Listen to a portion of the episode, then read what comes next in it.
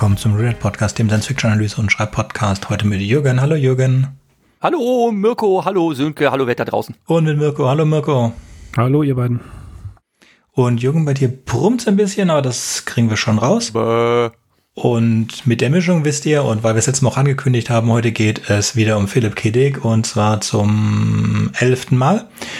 Und wir haben euch wieder sechs Kurzgeschichten mitgebracht und dann lasst Nee, uns zwölf, zwölftes Mal. Oh, zum zwölften Mal und wir, Zwölfte Mal schon. Zum Ja. x-ten Mal. zum nächsten Mal. Wir sind fast Halbzeit noch. Wir sind in der Ein Fast, Dutzend ja. Mal. zwei Stories in diesem Band noch, glaube ich, und dann, Und Genau, dann und sind dann ist der durch. dritte Band dann sind wir durch. durch Mann, oh mit Mann. dem dritten Band. Und dann sind noch zwei bis fünf geht's, gell? Mirko, wie ist das eigentlich? Hast du auch die fünfteilige Reihe von Bänden? Also liest du das auch wirklich in Papierform oder bin ich hier der Einzige, der das so macht? Nein, ich lese das in Papierform. Ich habe diese Haffmanns-Ausgabe. Mhm. 2001, Haffmanns im 2001. Genau, also die deutschen Fassungen liest du auch. Äh, Sönke zieht sich das nämlich immer als englisches äh, Audiobook-Material rein, oder? Ist das so? Genau, ich habe das englische Audiobuch.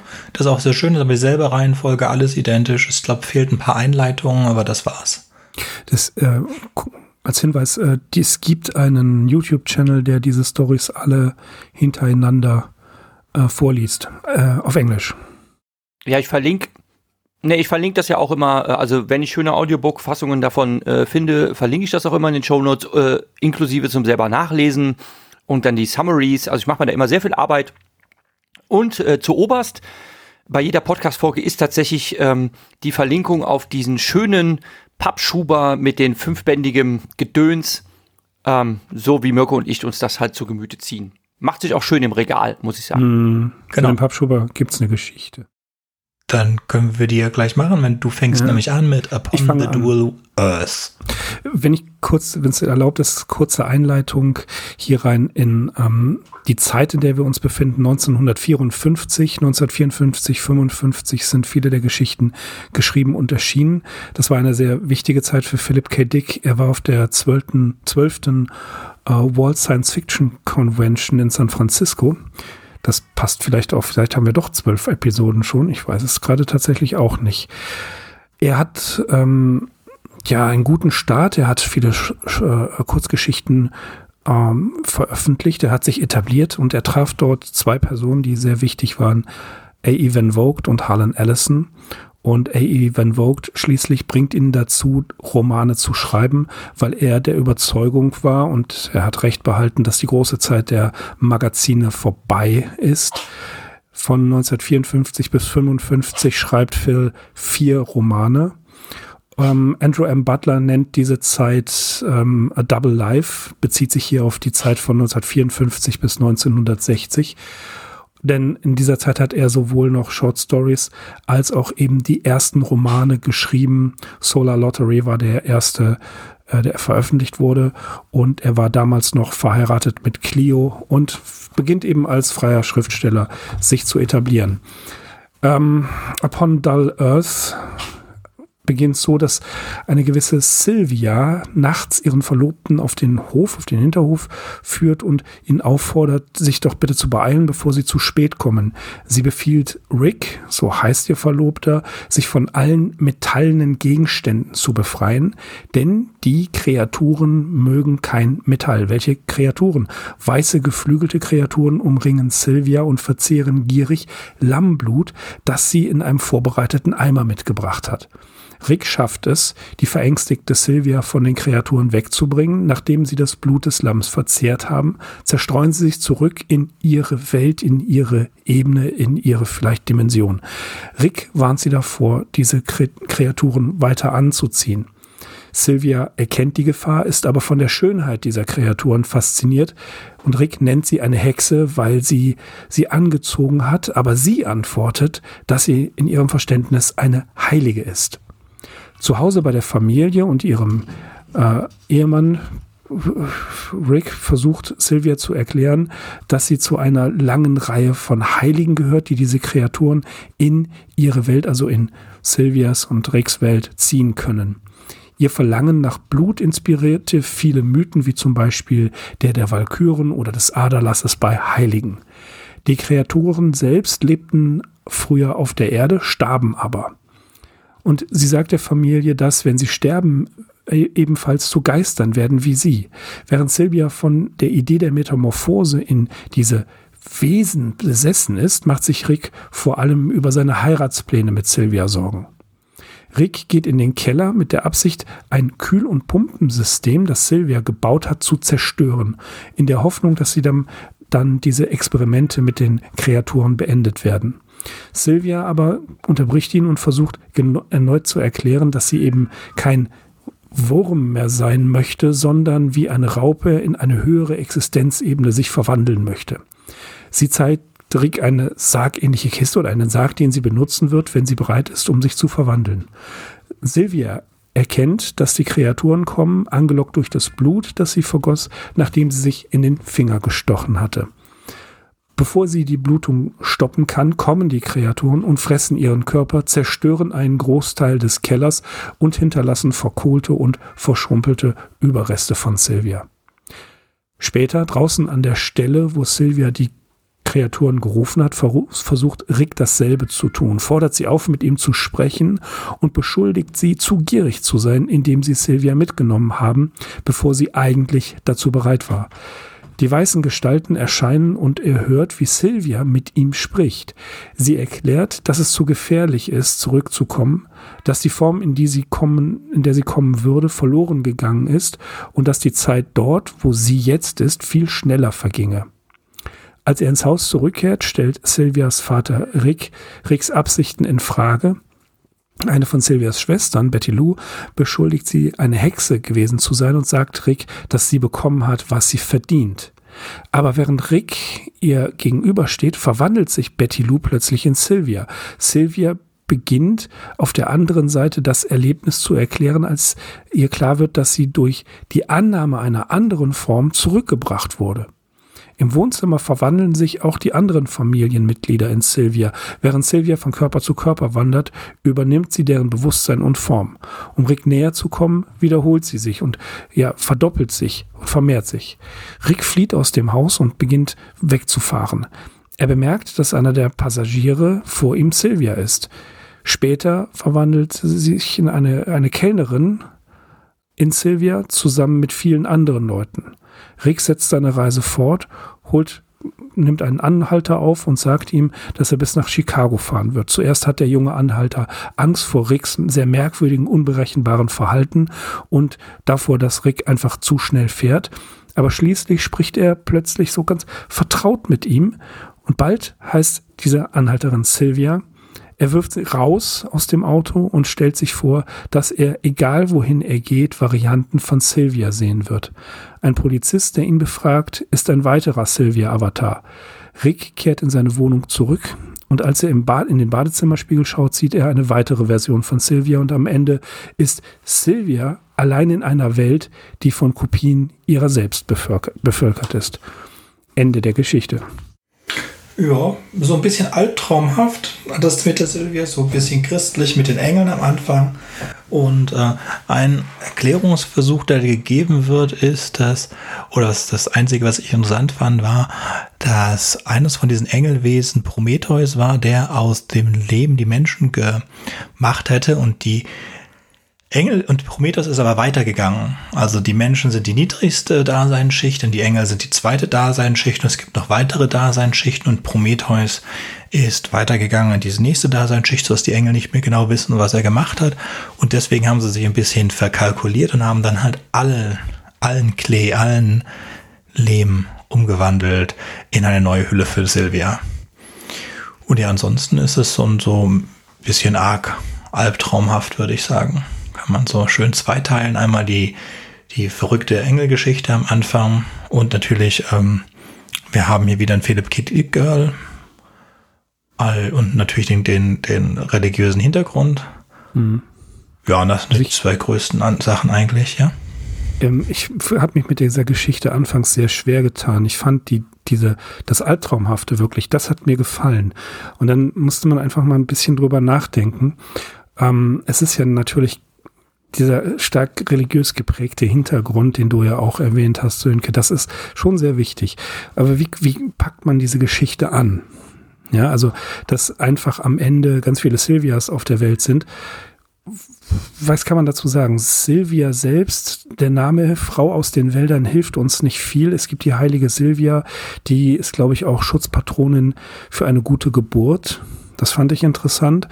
Ähm, es gibt aber auch eine vermutliche Ableitung des Namens von den Sylphiden, eben Luftgeistern aus der griechischen Antike. Ähm, und es ist natürlich kein, kein Zufall, dass hier Lammblut genommen wird. Ne? In der christlichen, gerade in der katholischen Liturgie Philipp K. Dick war zu dieser Zeit nicht wirklich katholisch geprägt, er war, glaube ich, nie katholisch geprägt. Er war ähm, in, in, an einer anderen Konfession anhängig, aber im katholischen äh, Ritual gibt es ja Lamm Gottes, du nimmst hinweg die Sünden der Welt. Und da kommen wir auf den nächsten Punkt, den ich interessant fand.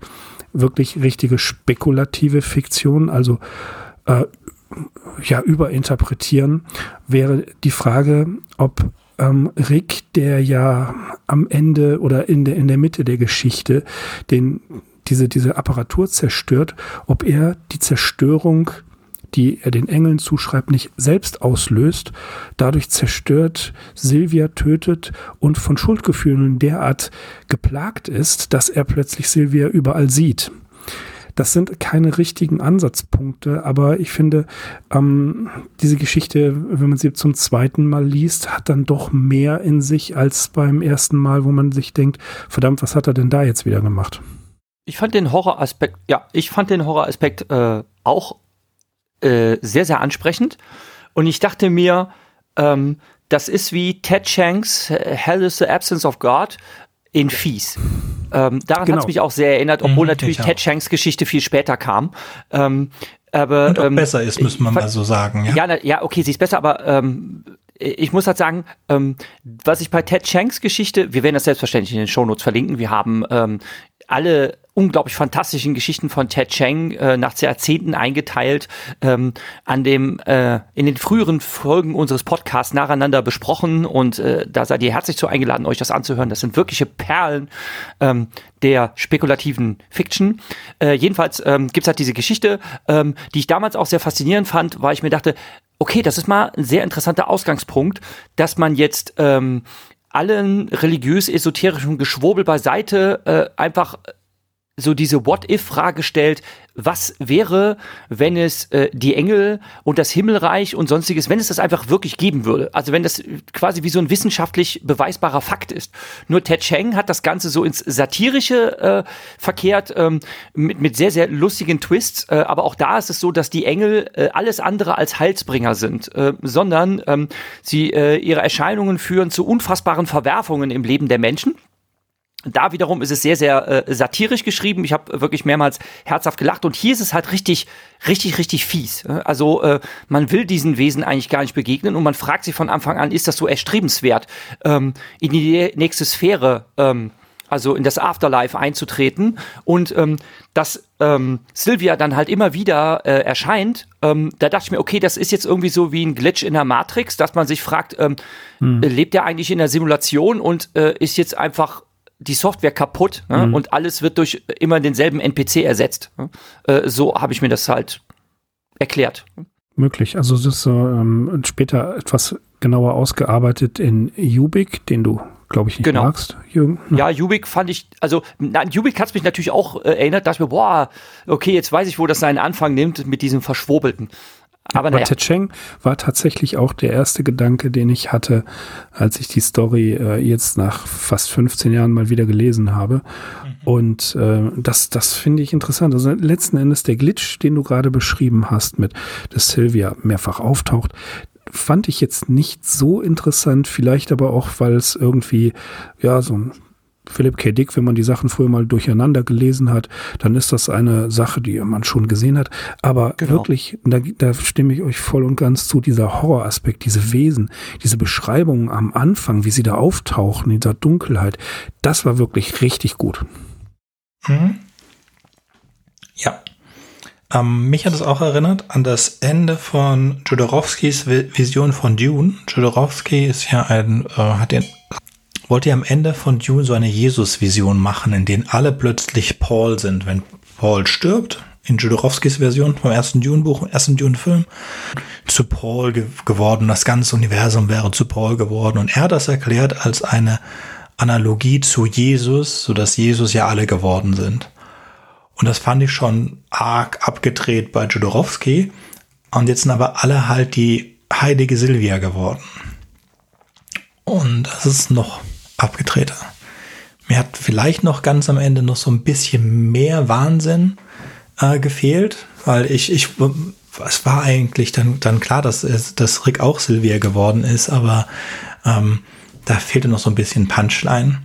Und ja, wie immer bei Philipp Kiddick merkt man, dass da viel mehr Geschichte im Hintergrund ist, war ja auch die Schwester, die nur wirklich ganz kurz bevor sie sich verwandelt in Silvia eine Sprechrolle hat, die hat ja etwas gegen ihre Schwester. Da ist ja auch so, äh, zum Glück ist meine Schwester jetzt weg und bla bla bla. Und ähm, auch das ist wieder ganz nett ausgearbeitet. Und hätte auch mal noch viel mehr machen können, aber es fühlt sich ein bisschen an wie zwei Geschichten. Eine Horrorgeschichte am Anfang und die Albtraumgeschichte mit den vielen Silvias dann am Ende. Ansonsten ja. Die zweite Geschichte ist Forrester You Are Dead. Ist von 1955 als erstes veröffentlicht in Star Science Fiction Stories Nummer 3. Und Philipp K. hat später dazu gesagt, uh, One day I saw a newspaper headline reporting that the president suggested that if Americans had to buy their bomb shelters rather than being provided with them by the government, they take better care of them. An idea which made me furious. Logically, um, each of us should own a, a submarine, a jet fighter and so forth. In der Geschichte, die später auch für Philip K. Dick's Electronic Dreams verfilmt wurde als Safe and Sound. Ich kann mich nicht an die Story erinnern. Ich hatte auch keine Zeit, sie nochmal anzugucken, aber es gibt's, wie wir in einer letzten Folge schon gesagt haben, alles auf Amazon. Sind wir im Jahr 1971 und wir sind in der Schule mit einem, unserem jungen Mike Foster. Und Mike Foster bereit, macht so ein Überlebenstraining in der Schule und alle seine Mitschüler sind sehr mitleidig zu Mike weil sein Vater ist ein Anti-Pi und deswegen hat Mike keinen Einlass in den Schulbunker und zu Hause haben sie auch keinen Bunker und die ganze Familie ist nicht vorbereitet und Mike tut das wirklich, wirklich er fühlt sich ausgegrenzt und er möchte eigentlich nichts mehr haben, als auch einen eigenen Bunker zu Hause haben. Und er geht in den Bunkerverkaufsladen und schaut sich das an und alles.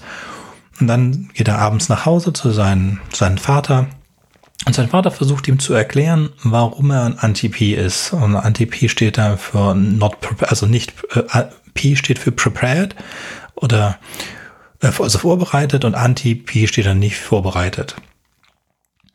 Und äh, wir befinden uns in einer kalten Kriegssituation, die Amis und die, äh, die Sowjetunion haben, machen gegenseitig weiter einen kalten Krieg hochrüsten und die amerikanische Zivilbevölkerung muss sich halt immer weiter dann auf die neuen Waffen vorbereiten, in denen sie ihre Bunker aufrüstet. Und dann haben wir einen so einen antikapitalistischen Vater, den Herrn Forster, der erklärt, dass früher wollte man immer ein neues Auto haben, einen neuen Fernseher, einen neuen, neuen Toaster, obwohl man die Sachen gar nicht gebraucht hat. Und jetzt, da konnte man sich noch wenigstens entziehen und konnte sagen, man braucht die Sache nicht. Aber jetzt, wo die Commodity das Überleben ist, kann man nicht sagen, dass man keinen Shelter braucht. Und deswegen will er dieses, dieses Race gar nicht anfangen. Und dann lässt er sich doch über, überreden von seiner Frau und seinem Sohn, die ihn arg auf den, auf die Pelle rücken, doch einen Bunker zu kaufen mit einem ganz günstigen Ratenkredit. Und der junge Mike ist dann überglücklich und verbringt die ganze Zeit in diesem Bunker und ist einfach mega happy, bis dann eines Tages dieser Bunker wieder verschwindet, weil der Vater hat, ähm, es, es gab ein neues Upgrade bei den Sowjet, in der Sowjetunion, die haben Bohrbomben entwickelt und für diese Bohr, um diese Bohrbomben abzuwehren, brauchte man ein zusätzliches Upgrade für die Bunker und das war dann der Teil, den sich Mikes Vater nicht mehr leisten konnte. Außerdem, weil alle anderen diese Upgrades haben kaufen müssen, konnten sie keine Holzmöbel kaufen und das Holzmöbelgeschäft vom Vater hat dann nicht mehr das Geld abgeworfen, das sie gebraucht hätten, um diesen Ratenplan zu äh, bezahlen. Aber er sagt, er zahlt weiterhin ähm, die Schulfee, dass er in den Schulbunker rein kann und sobald sie sich leisten können, nehmen sie einen günstigeren Bunker und dann werden sie wieder einen Bunker haben und sie werden nicht weiter Anti-P sein. Und das Ganze endet dann mit einem Zitat, dass er an einem öffentlichen Bunker nochmal das, den, den, den Peace on Earth, Goodwill to Man, Public Shelter, Admission 50 Cents. Und damit endet die Geschichte. Mir hat der Anfang sehr gut gefallen von dieser Geschichte. Also ich habe schon richtig mitgelitten mit diesem Foster, mhm. der, der ja nichts dafür kann, ähm, in so einer Welt aufzuwachsen, in der halt alles durchdrungen ist von dem Bewusstsein des Kalten Krieges. Äh, der ganze Schulunterricht ist darauf ausgerichtet, ähm, ähm, ja, provisorisches Werkzeug zu erstellen, ähm, Bombeneinschläge zu überleben und äh, hast du nicht gesehen. Ähm, und dass das so ein, so ein Kind halt komplett verstören muss, ne? das ist, ähm, ist nachvollziehbar. Ne? Und alle gehen ja auch total mitleidslos mit ihm um, ne? nur weil er das Pech hat, dass seine Eltern so abgeklärt sind und diese, ähm, die diesen Irrsinn nicht mitmachen. Und ähm, ja, der Vater beugt sich dann halt irgendwann diesem Gruppenzwang und der, der Sohn ist äh, total happy, happy, happy. Und dann merkt man aber, dass der, dass der Sohn einfach schon, also regelrecht eine Meise hat. Ne? Also ähm, nur, dass er jetzt sich in Sicherheit wähnt, äh, ändert eigentlich nichts daran, dass er geradezu obsessiv ne, ähm, immer äh, seine Zeit in dem Bunker verbringt und dann denke ich mir, okay, ja, der Schaden ist angerichtet, also der, der, der Bub braucht eine Therapie, die er nicht kriegen wird ne, in dieser Welt. Wobei du auch nicht sagen kannst, dass er Unrecht hat, weil es, es gibt ja keine Sicherheit. Das heißt, der Shelter ist vielleicht tatsächlich, auch wenn es nur eine Illusion ist, der sicherste Platz, bei dem er sein kann. Für, für ihn, ja. Genau, für ihn und man muss auch sagen, die Mutter ist ja auch kein Anti-Peace, sondern es ist ja der Vater und der Vater erzählt ihnen diese Geschichte, die sehr auf das Zitat von Philipp K. Dick zurückgeht. Es kam eines, also der, der Mike Foster lässt sich immer gern von seinem Vater diese Geschichte erzählen. Er erzählt der Vater diese Geschichte halt nochmal. Einmal kam der Präsident, uh, der Präsident Mike Foster ist total starstruck mit dem Präsidenten und hat dann der Handelskammer, und der Vater hat ja sein eigenes Möbelgeschäft, also Teil der Handelskammer, dann eine grüne Flagge gebracht. Und diese grüne Flagge war die Prepared-Flagge, die P-Flagge. Und als er dann diese Flagge bekommen hat vom Präsidenten, dann wurde er zum Anti-P, weil er sich gedacht hat, das ist alles, was ihr für uns tut. Ja? Mhm. Ähm, ihr beendet den Krieg nicht, ihr, ihr hört nicht auf, ihr macht diesen, diesen, diesen Wettrennen weiter und die ganzen Börden, die ganzen Schulden, die würden auf uns aufgelastet und äh, das Einzige, was wir von euch bekommen, ist eine Flagge, ähnlich wie der Spruch. Das Einzige, was ich davon hatte, ist dieses blöde T-Shirt. genau. Ja, aber er leider, also Mike hat definitiv ein Trauma äh, von diesem ähm, Erziehungssystem, in dem er groß wird. Also das, das macht ihn massiv fertig. Äh, das ist so, ein bisschen hat mich das auch an die äh, ersten Kapitel aus Enders Game erinnert. Da ist diese ganze Gesellschaft ja auch darauf ausgerichtet. Und interessant finde ich, dass hier diese, diese, ja, die, diese Art und Weise, wie in dem Unterricht da Überlebenstechniken gelernt werden und diese Hörigkeit ähm, der, dieser ganzen Industrie, die dahinter steckt, gegenüber. Äh, diese Disziplin, die man äh, haben soll, ist so ein bisschen die Travestie des Sowjetkommunismus und seiner Gesellschaftsform. Und es ist ja auch äh, interessant, dass er ausgegrenzt wird, eben weil sein Vater ein Anti-Pi ist. Und eine ganze Industrie lebt von dieser, von dieser Sicherheitsmasche. Etwas, was wir heute ja genauso erleben. Da leben ja auch mehrere Industrien von in verschiedenen Zweigen. Wobei dann wirklich sich die Frage stellt, ob die Bedrohung wirklich real ist oder ob sie, es ist eben eine Philip K. Dick Story, deswegen steht sowas immer im Hintergrund, ob sie vielleicht doch in irgendeiner Art und Weise ein Media-Event ist, der gar nicht war, ähnlich wie in dem Film Wake the Dog. Das war auch eine Frage, die wir uns stellen müssen. Was von dem, was wir wirklich an Konsum haben, brauchen wir? Ja, aber auch, auch das, was wir, was wir sehen an politischen Ereignissen, an Ereignissen in der Welt, inwieweit mhm. werden wir hier manipuliert? Ja. Also die Frage muss man immer wieder wälzen, gerade bei Philipp Kiddick. Mhm, interessant, ja, auf jeden Fall. Interessant fand ich auch, also wir befinden uns im Jahr 1971, es gibt drei Milliarden Menschen auf der Erde und 30 Prozent des Einkommens werden für CD verwendet. Ich nehme an, CD steht für Civil Defense. Das wird aber im Gegensatz zu dem P nicht erklärt. Und das ist schon extrem viel, wenn man jetzt bedenkt, wir haben so eine NATO-Richtlinie von 2% für Defense. Wenn du 30% ausgibst für Defense, also private Haushalte, unwahrscheinlich auch Staat, dann ist das unglaublich viel Geld. Ähm, es kommen ja so viele andere Leute nicht vor. Es kommt die Lehrerin vor und es kommen diese beiden Verkäufer vor von den Sheltern und, und dann noch die Eltern. Und die beiden, einer der Verkäufer fragt den anderen Verkäufer, äh, ihm tut der Mike Foster so leid, warum kann man nicht denen das Wholesale verkaufen, also zum Einkaufspreis verkaufen? Und dann sagt der andere, ja, versteht schon auf der einen Seite, aber irgend, von irgendwas müssen sie auch leben. Also es ist sehr viel Konsumkritik drin und dann halt mit diesem ähm, sehr schönen Beispiel, dass man, wenn es ums eigene Leben geht, halt dann nicht sagen kann, dass man auf Konsum verzichtet. Und dass selbst der Mensch mit den meisten Vorsätzen dafür und den besten Gründen irgendwann einknickt. Sich dem Druck, mhm. beziehungsweise der Druck, der und die Angst und das Trauma, was Mike erlebt, irgendwann knickt er ein und macht es seinem Sohn zuliebe, ja. Ja. Und dann, das ist ja dann die doppelte Wunde, die geschlagen wird. Also erstmal wird Mike gemobbt von seinem gesamten Umfeld. Sein Vater hilft ihm. Er steigt in der Gunst äh, und im Ansehen seines Umfelds. Und dann sagt äh, Mikes Vater, ja, sorry, das kann ich mir nicht mehr leisten. Nimmt das Ganze, was Mike ja ähm, wirklich zu einer Person gemacht hat, wieder weg. Ne? Und dann zerstört er ihn ja ein weiteres Mal. Das ist äh, ja schon die, fast die, die, die, so die Sohnestötung. Mhm. Ne? Das, und auch ähm, ja, interessant fand ich auch die Darstellung, wie dieser Bunker gebaut wird. Ich glaube, innerhalb von 24 Stunden stand das Ding im, oder stand es gut, äh, wurde es eingebettet in den, in den Garten. Also das mhm. war eine, eine Natürlich, ich glaube hier klar satirisch übertriebene Darstellung von Philipp Kedick, aber schon ähm, passend in die Geschichte. Das macht das Ganze kohärent. Und ähm, wenn man weiter darüber nachdenkt, wenn wir ja, wir, wir erleben Bedrohungen, wir erleben nicht nur reale Bedrohungen, die unser Sicherheitsbedürfnis steigern, Kameras, äh, irgendwelches Abwehrspray, wir erleben Bedrohungen im virtuellen Raum, wir werden von, von Hackern und Viren und so weiter angegriffen. Und auch hier verdienen sehr viele Leute eine Menge Geld.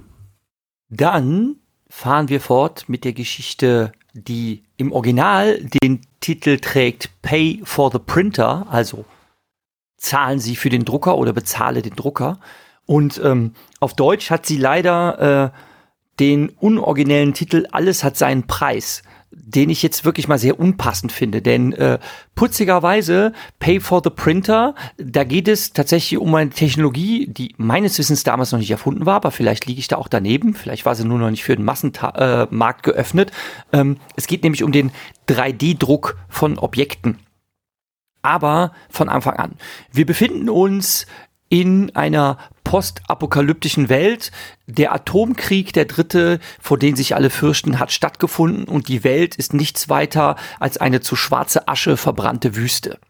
Und durch diese Wüste ähm, fährt ähm, ein Paar, also sie sind nicht wirklich ein Paar, zwei Personen, ein Mann und eine Frau, Alan Ferguson und Charlotte sitzt an seiner Seite, ähm, fahren durch diese trostlose Landschaft, ähm, die wirklich äh, eigentlich nur noch aus Asche besteht.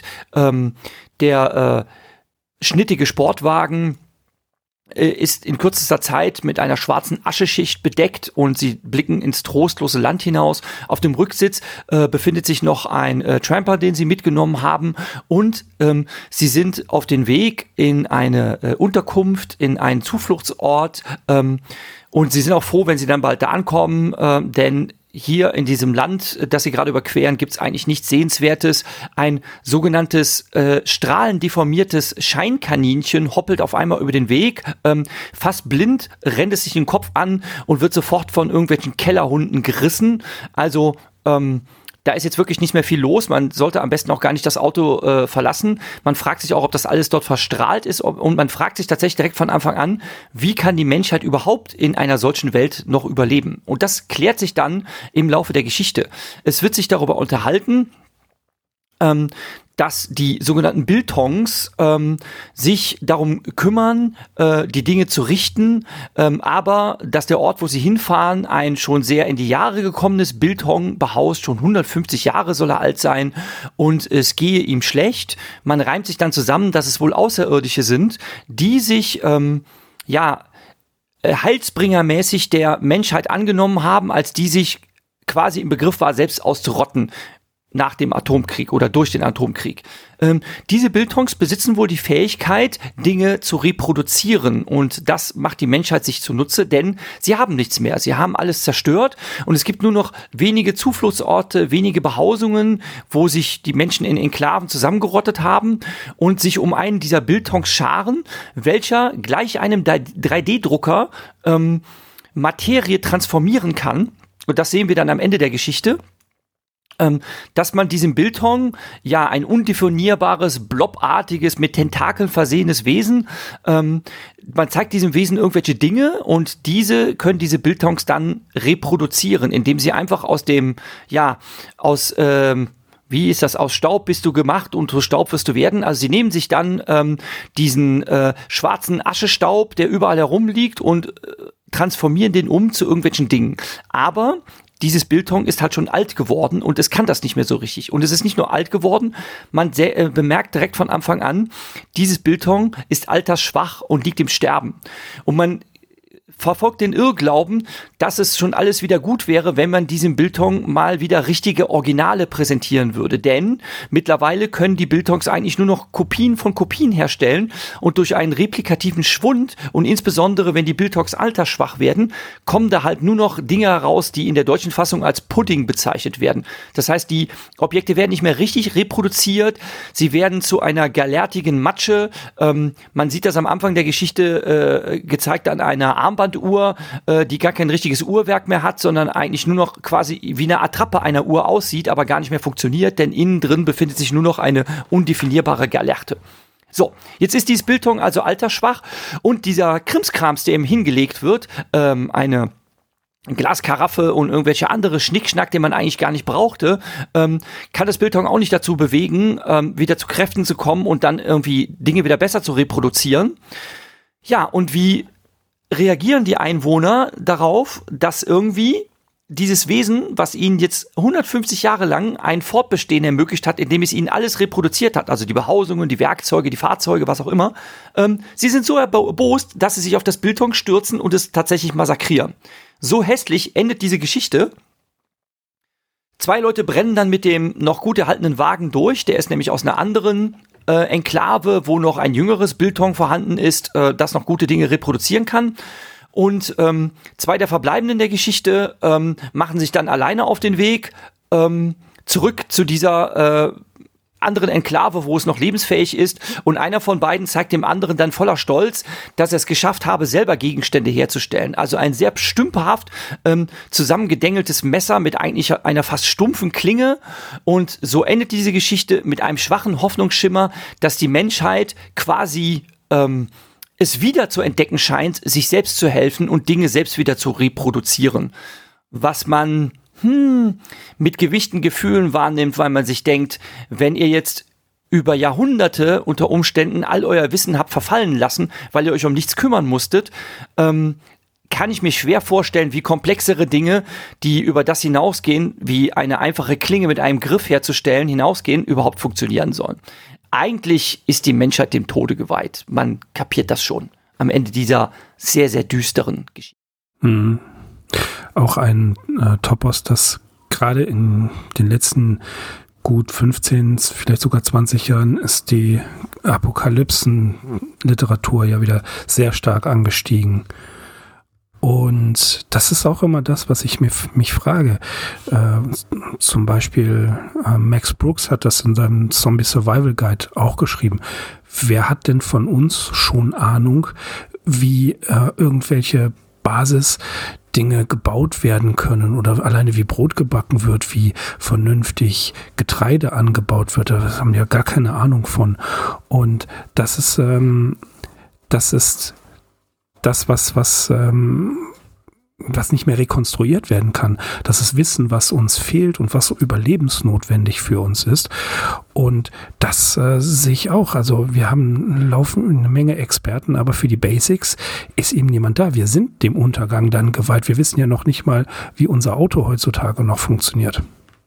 Ja, man muss hinzufügen, dass die Autos auch so komplex sind, dass wir sie gar nicht reparieren könnten, selbst wenn wir es wollten.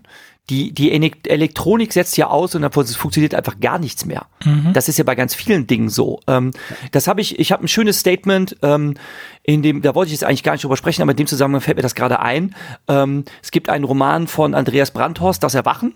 Mhm. Ähm, da geht es darum, dass äh, so die Maschinenintelligenz über die Welt kommt, also so ein Virus wird freigesetzt, führt dazu, äh, dass alle vernetzten Maschinen sich zu einer Superintelligenz zusammenfinden ähm, und dann versucht man erst das aufzuhalten und dann wird gesagt, ah ja, ähm, warum ziehen wir nicht einfach den Stecker und machen einfach diese äh, global umspannende Intelligenz platt und dann äh, wird, äh, wird dann gesagt, ja, das können wir so einfach nicht machen, weil wir dann in einer Welt leben mit lauter Dingen, die nicht mehr funktionieren.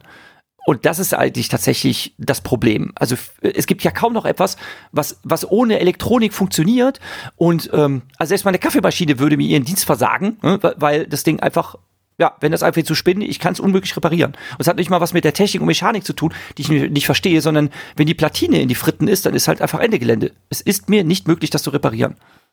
Also es ist ja, es ist ja ähnlich wie äh, das sind vier Geschichten, die etwa zur selben Zeit entstanden sind, wie eben jetzt hier ähm, Pay for the Printer, To Serve the Master, Foster Your Dad und Sales Pitch, in denen diese, diese Relation zwischen Technologie, Automata Automatisation und ähm, ja, das, die Beziehung zur Maschine untersucht wird. Interessant ist ja, dass wir gar keine Maschinen haben, sondern eben diese Bildtongs, die durch die Strahlung des Krieges angezogen wurden aus, ähm, woher kommen sie vom Centaurus? Proxima.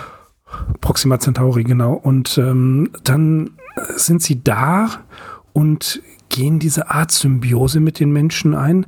Das heißt, die Menschen waren ja schon von vornherein zum Untergang verurteilt, nur dass die Bildungs denen geholfen haben, aus irgendeinem Grund Dinge zu reproduzieren. Da waren die Menschen ja schon eigentlich dem Untergang geweiht. Und was du auch gerade in der Zusammenfassung sehr schön gesagt hast, war, dass äh, man so gedacht hat, ja, ja, das wird schon werden. Das geht schon wieder gut. Irgendwas passiert schon. Wir müssen uns nicht kümmern. Und das ist ja eine Einstellung, die du auch gerade jetzt im Zusammenhang mit Brandhorst gesagt hast. Ähm, wir, wenn wir uns selbst kümmern müssten, würden wir völlig, äh, völlig versagen. Was auch richtig, richtig fies ist, finde ich an der Geschichte, weil es auch so schmerzhaft realistisch ist. Ähm, diese, diese Menschen, die da in dieser Enklave leben, man muss halt also man braucht das nicht schön zu reden, die sind einfach sehr dumm. Also wenn dieser, wenn dieses Bildtalk 150 Jahre überlebt hat, dann leben die schon seit Generationen in einer Welt, wo sie selbst gar nichts herstellen mussten. Mhm. Das heißt, sie sind halt völlig ahnungslos. Also über Generationen ist da Wissen verloren gegangen, da ist nichts mehr übrig. Ich würde jetzt nicht sagen, Und, dass sie ähm, ahnungslos sind. Ich finde das Wort abhängig. Ja, die Welt, sie haben ja, die Welt aber, zerstört aber, und dann hatten sie die Möglichkeit, sie wieder aufzubauen oder einfach äh, sich, be, sich bemuttern zu lassen oder per ja, aber man kann davon ausgehen, ja, aber man kann davon ausgehen, dass sie einfach nichts mehr wissen.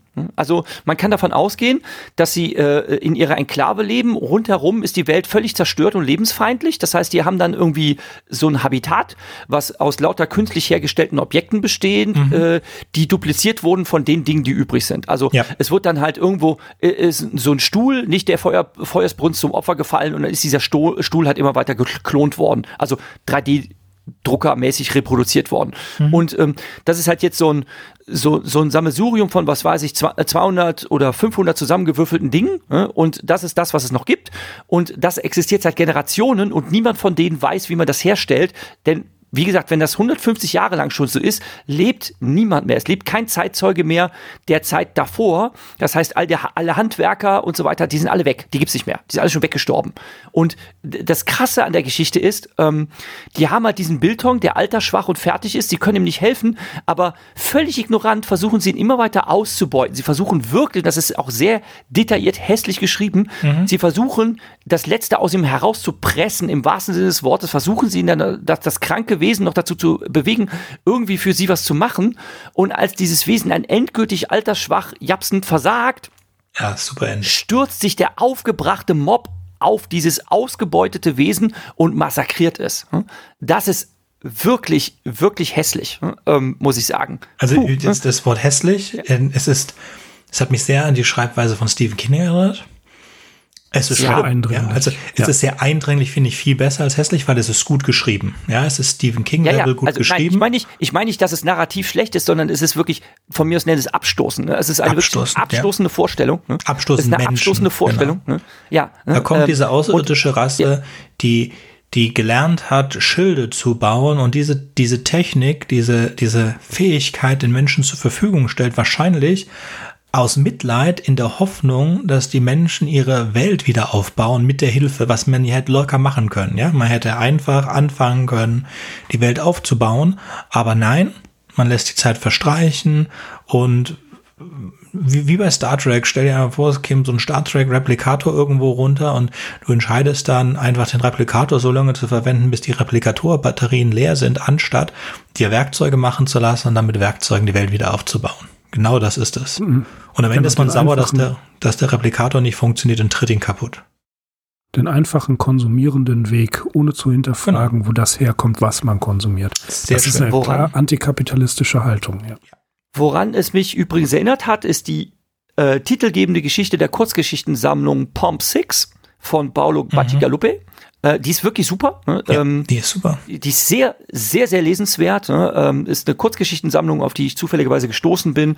Und ähm, also die heißt auch so und äh, die namensgebende Geschichte ist wirklich eine der besten dieser Sammlung. Ähm, da geht es halt darum, dass so ein einfacher ja, er ist noch ein Ingenieur, ist nicht das richtige Wort. Er ist so ein einfacher angelernter Arbeiter, der eine, äh, eine Pumpenanlage überwachen soll und er hat eigentlich wenig technische Ahnung davon, was er tut und dann äh, läuft da irgendwas unrund und dann geht er quasi so in die, in die tiefen Eingeweide der Maschinerie und stellt dann fest, dass ähm, diese Pumpen, die das ganze, ähm, ja, das ganze Lebenserhaltungssystem darstellen, ähm, der, der, der letzten Reste der Menschheit, dass diese Pumpen ausfallen, äh, weil sie einfach altersschwach sind und ähm, es konfrontiert ihn auch mit dem verloren gegangenen Wissen und dann stellt er halt fest, dass es eine Welt an der Oberfläche gibt, ähm, die dem hedonistischen Müßiggang nachgeht und die Menschen sind einfach absolut auf ich sage jetzt wieder abstoßende Weise wohlstandsverdummt. Ne?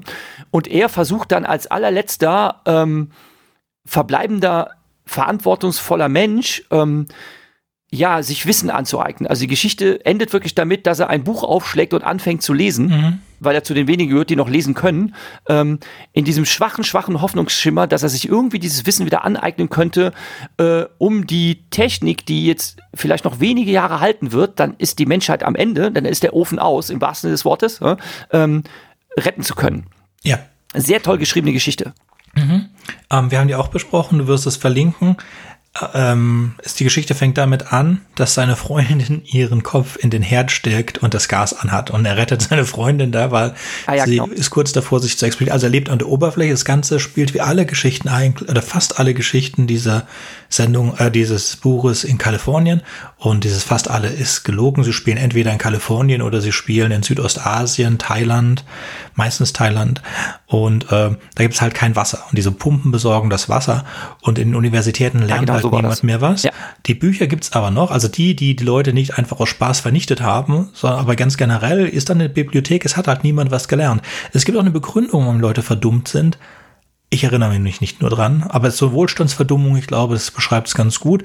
Ähm, es ist nur wirklich, endet es genau wie äh, Pay, the, äh, Pay for the Printer ähm, auf einer guten Note. Ja, also klar, rein praktisch, es gibt, weiß nicht, zehn Settlements oder was auch immer und jedes Settlement hat so 100 Leute leben auf der, also es leben nicht mehr viele Menschen auf der Erde, maximal ein paar tausend und aber von diesem ersten Settlement, von dem man weiß, dass aufgegeben wurde, das war Denver, glaube ich, oder Detroit. Da kommt dann dieser eine Mann, der ganz glücklich darüber ist, dass er sein eigenes Messer hat und seinen eigenen Cup gemacht hat. Und er sagt, es wachsen auch äh, Pflanzen.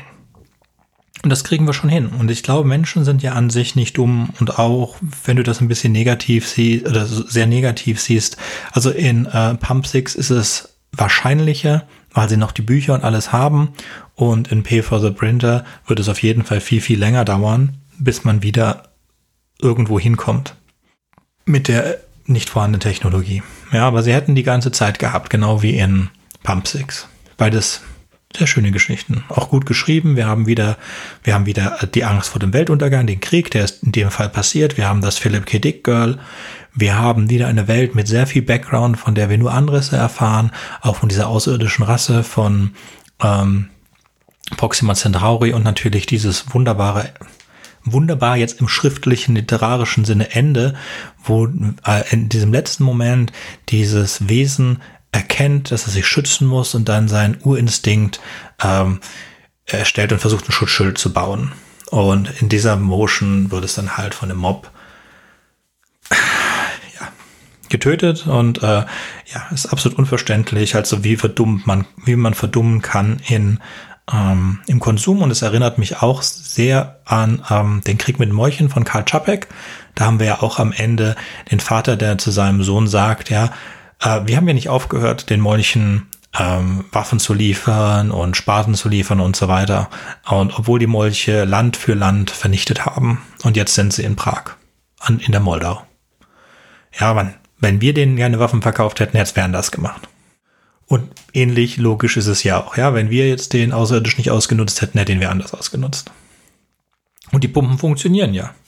Die haben gestern funktioniert, die haben vorgestern funktioniert, die werden auch übermorgen noch funktionieren, muss man sich nicht drum kümmern. Ja. Ähnlich wie mit deutschen Autobahnen oder Brücken. es ist immer dasselbe. Ja, Die, die werden aber repariert. Also ja, ja, aber die hätte man, man, ja. man, man hätte, du, du weißt, jeder weiß, wie man das macht. Ja, das ist ja nicht so, dass Leute dumm sind, ja, sondern du hättest einfach gesagt, ich habe die Brücke fertig gebaut, die hält 60 Jahre, dann sollte ich mir in 40 Jahren mal Gedanken darüber machen, eine neue zu bauen. Dann sind 40 Jahre rum, dann hattest du aber die 40 Jahre kein Geld zurückgelegt und dann hast du auch keinen Bock, jetzt die ganze Brücke zu machen. Dann wartest du halt nochmal. Na, ja, ich weiß, ich weiß nicht, ob diese Erklärung so einfach ist, denn ähm, du, du hast ja, du hast ja leider auch laufende Kosten. Du hast ja, also ich bin froh, dass ich keinen Staat haushalten muss, denn Nein. du hast einfach ständig irgendwelche Löcher zu stopfen. Ja, auf jeden Ähm, Fall, auf klar, jeden Fall. Klar gibt's, klar gibt's Bereiche, wo du natürlich, äh, wie man so schön immer sagt, Steuergelder vernichtest und viele sinnlose Sachen, aber es gibt halt auch so unfassbar viele Sachen, ähm, die laufende Kosten verursachen und du kannst halt, äh, du kannst halt die, das nicht so einfach umverteilen. Ist, ich, ich, ist nur ein Ich stell mir das Beispiel unglaublich für einen schwierig und heikel vor, ne? ja, ist natürlich, ich sage, ist es nicht einfach, ja, sondern es ist einfach ein menschliches Ding, dass Menschen generell als Lebensform nicht besonders gut, also wir sind le- intellektuell in der Lage zu wissen, dass irgendwas irgendwann passiert. Klimawandel, Mhm. Brücken müssen neu gebaut werden, Stromnetze müssten mal, aber und man, ich weiß nicht, gibt es irgendeinen so einen Spruch, das Hemd ist näher als die Schuhe oder so. Dem Schuster ist, ist das Hemd näher als die Schuhe, keine Ahnung. Sowas in der Art. Äh, es ist halt sehr schwierig. Ja, und es ist immer irgendwas anderes. Und man weiß, man müsste das tun. Ja, man weiß, man müsste Sport machen, man weiß, man müsste Geld zurücklegen für die Steuern, man weiß, man müsste das tun, man tut es aber nicht. Weil andere Sachen sind jetzt gerade wichtiger oder man ignoriert es. Aber es ist halt so. Und das ist so eine komplett menschliche Sache und deswegen zahlen wir generell als Lebensform mehr, weil wir uns immer erst drum kümmern, wenn es schief läuft. Das ist jetzt vollkommen egal, ob das das Stromnetz in der USA ist, das hätte vor 35 Jahren erneuert werden müssen, oder alle Brücken, weil die ja alle nach dem Zweiten Weltkrieg gebaut worden sind in Europa und hätten vor 20 Jahren angefangen werden müssen, ausgetauscht zu werden, oder, oder, oder. Ist vollkommen egal. Ist einfach eine menschliche Eigenschaft. Aber ja. Ja, da gibt es einen ganzen Podcast drüber, Writing Excuses. Ach so, das auch. Ja, der ist auch super. da geht es aber um Writing Excuses. Genau. Okay, die nächste. Mhm. Okay. Was haben wir denn da? Den Kriegsveteranen. Auch ähm, erschienen im März 1955 in If. Eine längere Erzählung. Wir sehen oder wir begegnen einem älteren Mann, der alleine auf einer Parkbank sitzt und die Landschaft bewundert, die seiner Meinung nach absolut perfekt und wunderbar aussieht. Er beginnt einigen vorbeikommenden Soldaten sehr alte Kriegsgeschichten zu erzählen. Sein das sind 60 Jahre alte Kriegsgeschichten. Sein Geschwafel ist ihnen aber größtenteils gleichgültig. Sie können damit nichts anfangen. Und tatsächlich, ja, schien niemand, mit dem er sprach, sich überhaupt an diesen Krieg, von dem er spricht, erinnern zu können. Szenenwechsel. Wachel Patterson und seine Passagiere Edwin Lamar, V. Stevens, geschrieben V-Stevens und Evelyn Cutter werden von einer großen Pro-Erde-Demonstration aufgehalten. Patterson erklärt, dass diese Mobs von Francis, einem gewissen Francis Gannett unterstützt und ermutigt werden. Diese erdfreundlichen Militanten sind keine kleine Minderheit. Sie beginnen sich zu entfernen und als sie ein venusianisches Mädchen sehen, also eben diese Demonstranten, dieser Mob, und Venusianer sind wegen ihrer Anpassung Webfoods oder Schwimmhäute, werden sie genannt, greifen, greift der Mob sie an. Wie Stevens steigt aus dem Auto und rettet das Mädchen, das sich wie Raffia nennt also V-Rafia geschrieben und er erklärt ihr, dass er auch Venusianer ist und sie gehen Richtung Krankenhaus. Spätere Gespräche im Auto zeigen, dass der Vorfall wie Stevens sehr erzürnt hat und er vorschlägt, dass eigentlich alle Venusianer die Erde zu ihrer eigenen Sicherheit verlassen sollten und stellt klar, dass die Venusianer unabhängig sind und frei sind um das Thema zu wechseln, stellt Patterson wie Stevens den Fall eines alten Veteranen vor, dessen Ausweisnummer noch nicht vergeben wurde. Und dieser alte Mann, das ist der gleiche, den wir am Anfang getroffen haben, der heißt David Anger und wird ins Krankenhaus gebracht. Er beginnt dort tatsächlich wieder ein bisschen fit zu werden. Er geht durch die Gegend und sieht einige Venusianer und ist absolut schockiert und beschuldigt die anwesenden Soldaten, dass sie nicht ihre Pflicht getan haben, indem sie die Venusianer einfach rumlaufen ließen und nicht ja eigentlich umgeschossen hätten. Im Krankenhaus wird er angewiesen, Dr. Patterson aufzusuchen. Unger erzählt Patterson und seinen Kollegen, dass er 2154 geboren wurde, erzählt ihnen, wie er mit 16 zum Militär ging und wie er lange an den Kriegen mit Venus und Mars beteiligt war. Er war bei der Schlacht dabei, die die Verteidigung der Erde vernichtet hat und schließlich die Zerstörung und aus, fast zur Ausrottung der gesamten Erdbevölkerung führte. Patterson und Cutter wissen sehr gut, dass alle von ihm beschriebenen Ereignisse in der Zukunft passiert sein müssen oder passieren werden. David Anger, so vermuten sie, ist ein Zeitreisender. Wenn er im Jahr 1954 geboren wäre, dann wäre er jetzt zu diesem Zeitpunkt, in dem die Geschichte spielt, gerade erst 15 oder 16 Jahre alt. W. Stevens erfährt die Nachricht und ist bald davon überzeugt, dass Ungers Berichte beweisen, dass die Erde den Krieg gegen die Kolonien verlieren wird.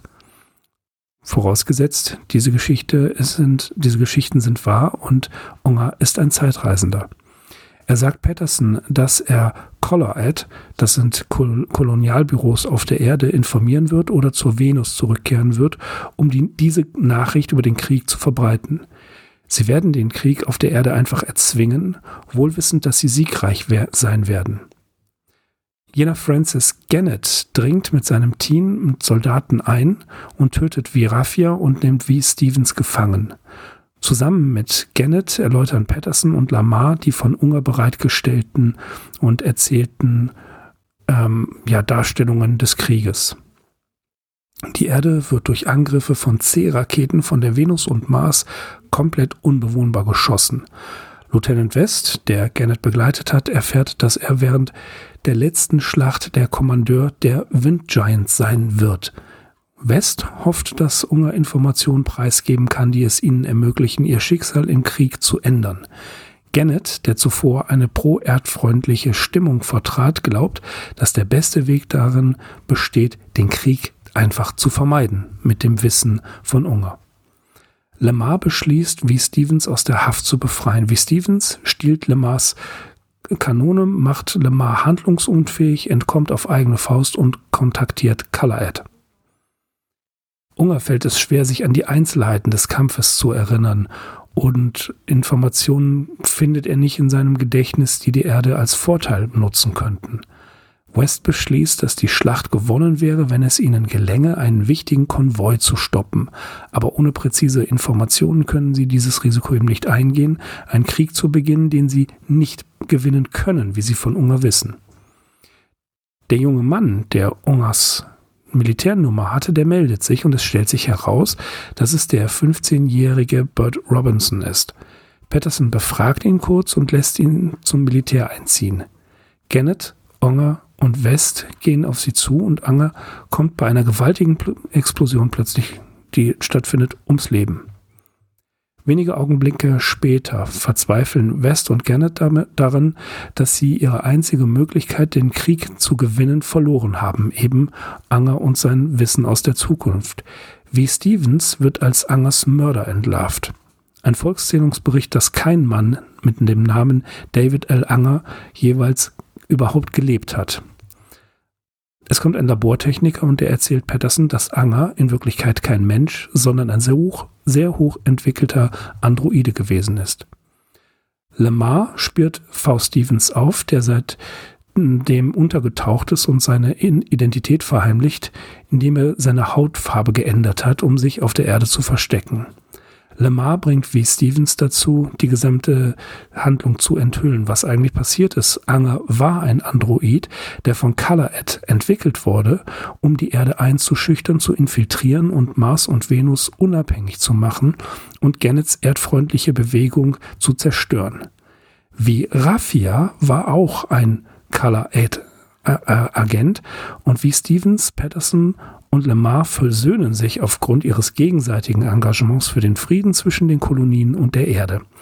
Wie Stevens sagt voraus, dass die Zusammenarbeit die Erforschung anderer Welten ermöglicht und dann den Menschen von allen Planeten aus, also dass sie von allen Planeten aus weiter kolonisieren würden, wie ein echter Außerirdischer, wie, dass sie selbst Außerirdische werden.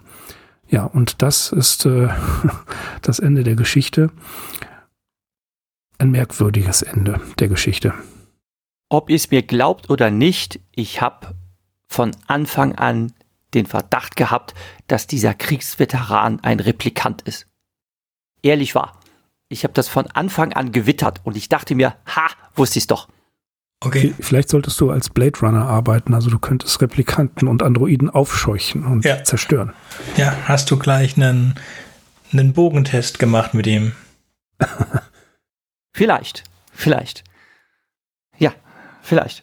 Aber ich hab's, ich hab's wirklich, ich hab's wirklich geahnt, dass das, dass das alles, ich habe ja alle, ne, ich habe wirklich äh, von Anfang an geahnt, dass das bestimmt eine Kriegslist ist, hm, um eben äh, da manipulativ einzugreifen. Ich habe von Anfang an das nicht glauben wollen, dass er ein Zeitreisender hm. ist, sondern äh, ich dachte mir, das ist wahrscheinlich nur ich, also, ein täuschend männlich, menschenähnlicher Kunstmensch, der eben genau ähm, also ich bei mir genau umgekehrt. Ich habe tatsächlich auch schön. aufgrund von Vielleicht muss man einfach nur genug Philipp K. Dick gelesen zu haben, um äh, diese verschwobene Idee zu durchschauen. Ein Zeitreisender oder ein in der Zeit zurückgeschleuderter sein, aus irgendeinem Grund. Die Erklärung wird ja auch mitgeliefert, aber ähm, ich war nicht überrascht, als herauskam, dass er ein Androide war. Nö, ja, ich auch nicht. Überrascht war ich nicht. Ich finde das auch ganz nett. Ich finde es eigentlich äh, äh, erstmal ist die Geschichte ganz anders als die anderen Geschichten, die wir heute bis jetzt hatten. Weil sie ist Vor allem ist sie lang. Vor allem ist sie lang. Also Vor allem ist sie Action geladen. Ja, sie ist oh, lang und sie ja. ist Action geladen. Ansonsten haben wir, wir haben den Krieg wieder, wir haben das Philip K. Dick Girl wieder und wir haben wieder unglaublichen Hintergrund in der Welt mit diesen verschiedenen Rassen. Und ähm, ich finde, wir haben hier ein sehr schönes Ende weil es wird ja dann zwischen dem Menschen, dem, äh, dem Marsianer und dem Venusianer gesagt, äh, die Sorge ist halt, ob dieser Krieg zwischen den, den, den drei Kolonien, also den drei Menschenrassen, ob das äh, ein Problem darstellen wird in der Zukunft. Und dann sagt einer der anderen, ich weiß jetzt nicht genau wer, ähm, nee, das wird kein Problem sein, weil da draußen wird es noch ganz andere intelligente Lebewesen geben, da wird es noch ganz andere Aliens geben. Und im Vergleich zu denen sind wir von den drei Planeten innerhalb des Sonnensystems uns so ähnlich, dass kein Vater mehr ein Problem damit haben sollte, wenn der Schwiegersohn grüne Haut hat. Und was sehr gut sein kann, dass Wesen, die wir da treffen, überhaupt keine Haut haben. Und das fand ich, also das Wording ist von Philipp Kiddick besser, aber die Idee ist halt, ähm, dass äh, die Menschheit als Gemeinschaft halt euch zusammenwächst und dass die anderen halt nicht, dass es keinen Hass gegen die, die Erde mhm. gibt, sondern dass man einfach sagt, okay, ähm, wir, wir müssen halt als Menschheit zusammenwachsen und wir wollen halt diesen Krieg jetzt verhindern. Niemand will, dass irgendwer großartig stirbt und das sind sich ja alle drei einig. Es gab halt auf der Erde, und das ist etwas, was wir tatsächlich auch gerade haben, so eine Kriegsrhetorik, so ein Kriegspopulismus.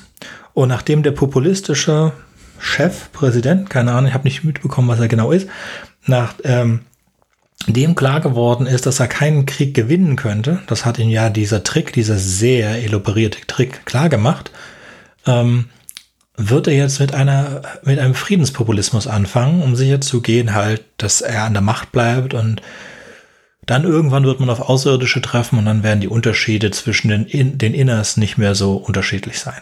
Finde ich es ist sehr schick. Es hat was von äh, Ferengi-Erwerbsregeln. Krieg ist gut für das Geschäft, Frieden ist gut für das Geschäft. Genau. Also er switcht sofort um, ihm ist das klar.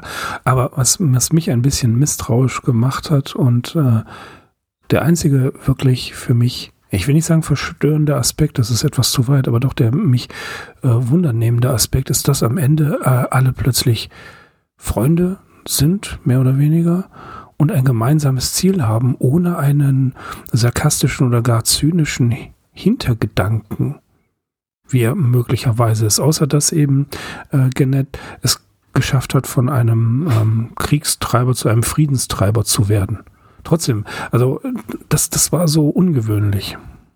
Ja, ich hatte das Gefühl, dass die Ärzte, die im Auto waren, ja sowieso von Anfang an uns nicht als besonders äh, politisch und kriegstreiberisch vorgestellt worden sind.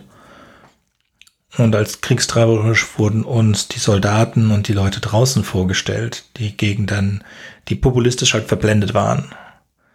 Und das ist auch wieder so eine menschliche mhm. Sache, dass, dass die Massen, Massen sind nicht intelligent, einzelne Menschen sind intelligent, kleine Gruppen sind intelligent, aber Massen. Es gibt keine Schwamm. Wie hat, das hat Heiner Müller mal gesagt, äh, zehn Deutsche sind dümmer als, nee, fünf Deutsche sind dümmer als zehn Deutsche oder so ähnlich. Aber was, was ich okay. auch ähm, interessant fand, war, dass, dass Anger eben eine implantierte Erinnerung hatte. Also dass das, woran er sich erinnert, gar nicht real war. Das wird dann nochmal ähm, später in To Android Stream of Electric Sheep ja auch nochmal dargestellt, dass die, ich glaube, ah, ich habe vergessen, wie sie heißt, aber die Spinne, an die sie sich erinnert, ähm, eine implantierte Erinnerung ist. Wisst ihr, was ich meine? Äh, er spricht ja mhm. mit der Androidin und sie weiß gar nicht, dass sie eine Androidin ist. Sie ist also da völlig ähm, äh, ohne jedes, ohne jedes Wissen. Und die Erinnerung, die sie glaubt zu wissen, ist keine reale Erinnerung, sondern eine artifizielle Erinnerung, die ihr aber so geschickt eingepflanzt worden ist, dass sie wirklich glaubt, sich daran zu erinnern. Und wenn man sie jetzt Gedankenspiel mal nimmt und sich selbst erinnert an den Vormittag heute oder den Vormittag gestern oder einen Tag letzte Woche und dann absolut davon überzeugt ist, dass dieses Ereignis tatsächlich stattgefunden hat, kann man sich trotzdem fragen, was ist, wenn das nicht wahr ist? Wenn ich nur glaube, dass diese Erinnerung echt ist, sie aber gar nicht existiert. Mhm. Ich weiß nicht, äh, hattet ihr, äh, hattet ihr schon mal Lucid Dreams? Ja. Mir ist neulich wieder passiert, mir ist, mir, mir ist neulich wieder passiert, so gerade wenige Tage her. Ich habe eine Katastrophe nach der anderen erlebt, äh, Car Crashs und sonst was. Und jedes Mal habe ich mich zur Raison gerufen und habe gesagt, nee, das ist jetzt alles, das, was hier gerade so passiert, das ist so drüber, du liegst im Bett und träumst. Es war dann auch schön aufzuwachen. Also ich bin nicht schreiend aufgewacht, nicht schweißgebadet oder sonst was, aber es war dann schön zu erwachen und festzustellen, okay, ich hatte recht. Ich habe das alles nur geträumt. Du liebe Zeit. Ja. Also du meinst, dass du das, den Begriff nicht kennst, Mirko, oder dass du das noch nie gehabt hast?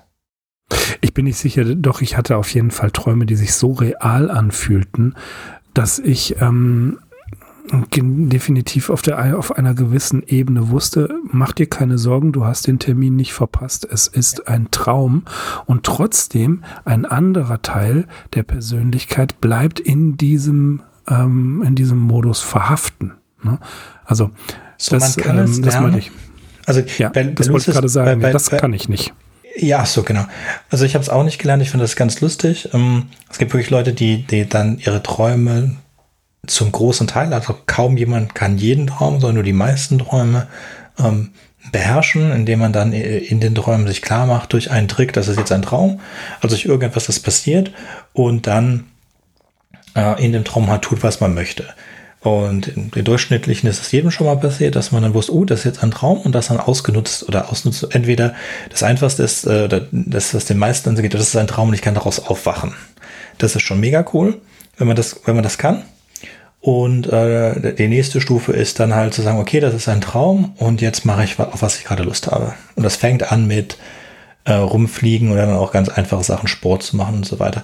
Und es gibt Studien, die gezeigt haben, dass wenn man in seinen Träumen Sport macht, dass das dann der Körperkoordination in der Realität tatsächlich auch hilft.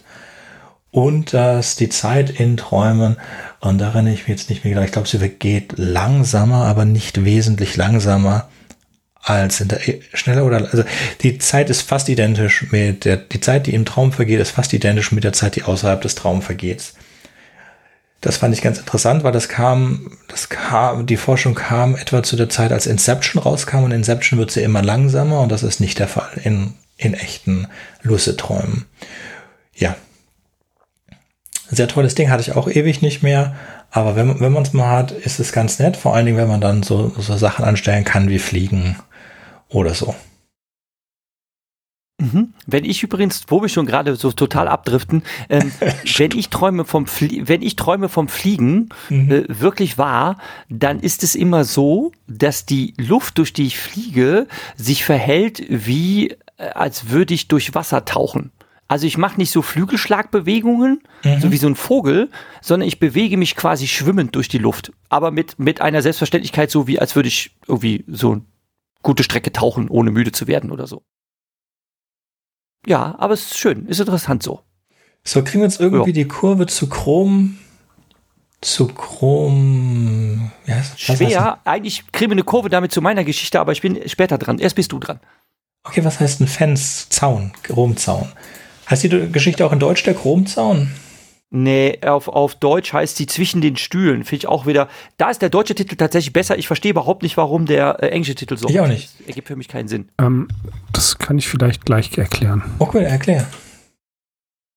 The Chromium Fence, also Walsh, bevor wir jetzt äh, nachher die Namen klären, Walsh hat diesen, ähm, diesen Move, dass er versucht, auf beiden Seiten des Zaunes in irgendeiner Art und Weise gleichzeitig zu sein und sich nicht wirklich zu einer Seite entscheiden kann. Zumindest wird das in der Sekundärliteratur immer als ähm, Hinweis und als Lösung für den Titel genannt. Ah, okay. Und Chrom, ist, und Chrom ist eben, ähm, ne, also poliertes Chrom ist natürlich ein, ein, ein edlerer Gegenstand als ein normaler Gartenzaun, der verrottet. Und das ergibt nachher Sinn, wenn wir die Zusammenfassung der Geschichte gehört haben. Okay, dann bin ich mal gespannt, wie du das nachher erklärst. Denn ich, ich blick's immer noch nicht, aber lass uns erstmal Sönke erzählen. Okay. Joe, ähm, Joe Waltz, I think. Jetzt hast du mich durcheinander gebracht. Wo steht's Dan, denn? Dan Walsh. Don Dan. Walsh. Don. Don. Okay, ich stelle gerade fest, ich habe die falsche Version meiner Notizen. Ich weiß jetzt also nicht mehr genau. Also doch, 1955 erst veröffentlicht, wurde veröffentlicht in äh, Imagination und eigentlich wollten sie es woanders veröffentlichen. Bei New, York, The, äh, New Yorker Story konnten sie aber nicht unterbringen. Äh, und dann wurde es bei einem relativ unten im Markt angesiedelten Magazin Imagination rausgebracht. Und ähm, aber ja, wenigstens wurde es veröffentlicht. So, Don Walsh ist auf dem Weg zurück mit dem Zug zu seiner Familie nach der Arbeit und er wird im Zug angesprochen und ihm ist das überhaupt nicht recht und wir finden relativ schnell heraus, dass es äh, gibt wieder zwei Parteien gerade im Moment und die zwei Parteien versuchen ein Amendment an die Verfassung dran zu hängen und die Purists haben dieses Amendment äh, gestartet und wollen das machen und Naturalists wollen das Amendment nicht. Wir finden jetzt heraus über den Lauf der Geschichte, dass sich also die Gesellschaft in diese zwei Teile teilt. Die eher jungen Leute sind eher Purists, während die eher älteren Leute Naturalists sind und der äh, Don Walsh ist die einzige Person, die nichts ist, also weder Naturalist noch Purist. Ähm, er mag beides nicht, er möchte sich auch nicht bekennen, er wird von beiden Seiten angesprochen und er äh, weigert sich einer der beiden Seiten zuzudrehen. Er hat auch einen Psychiater, das ist ein Roboter, ein sogenannter Analyst, der ihm auch dazu drängt, dass er ähm, das doch machen müsste. Äh, in seinem Haus lebt ein, ja, der, ein Verwandter, der ist Naturalist und sein Sohn ist äh, Purist. Und jetzt ist vielleicht ganz interessant, um was geht es denn jetzt hier so mega? Und zwar haben die Purist, ähm, finden es einfach blöd, dass man kein volles Haar hat und keine guten aussehenden Zähne und dass man stinkt oder Körpergeruch hat. Deswegen ist das verboten und alle Menschen sind jetzt gezwungen. Und obwohl da auch Frauen vorkommen, hat man das Gefühl, hier es geht nur um Männer, weil die Ehefrau nicht wirklich zugeordnet wird, sondern nur der Sohn und der Onkel werden diesen beiden Lagern zugeordnet und sonst niemand.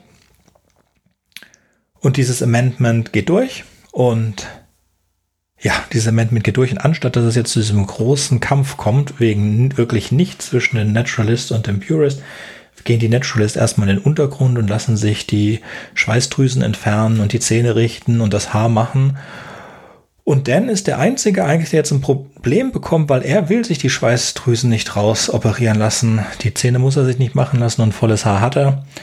Aber er hat halt Schweißdrüsen und hat deswegen einen unangenehmen Geruch beziehungsweise einen normalen Geruch und schlägt deswegen einen Polizisten nieder, flieht zu seinem Psychiater, dem Roboter. Der Roboter sagt, ah, ich stelle Ihnen hier was aus. Sie hatten gerade eine Krise und das geben Sie jetzt den, den Leuten und dann passiert ihnen nichts. Ansonsten würden sie jetzt eingefroren werden. Und zu dem Zeitpunkt wissen wir noch nicht, was das bedeutet.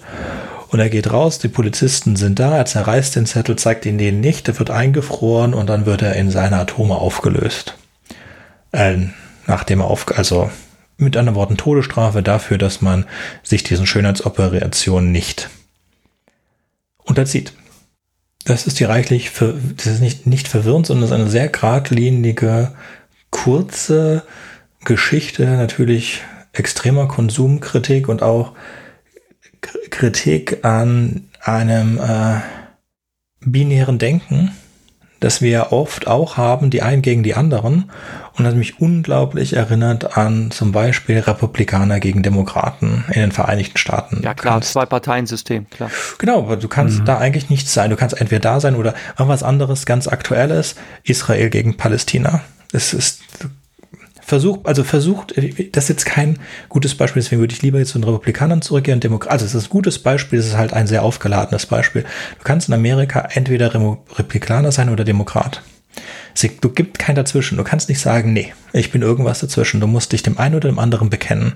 Und auf beiden Seiten sind es nicht glücklich. Aber Genau, und da gibt es halt ganz viele andere Sachen und wir laufen immer mehr in diese Geschichten rein, dass es die eine Seite gibt und die andere.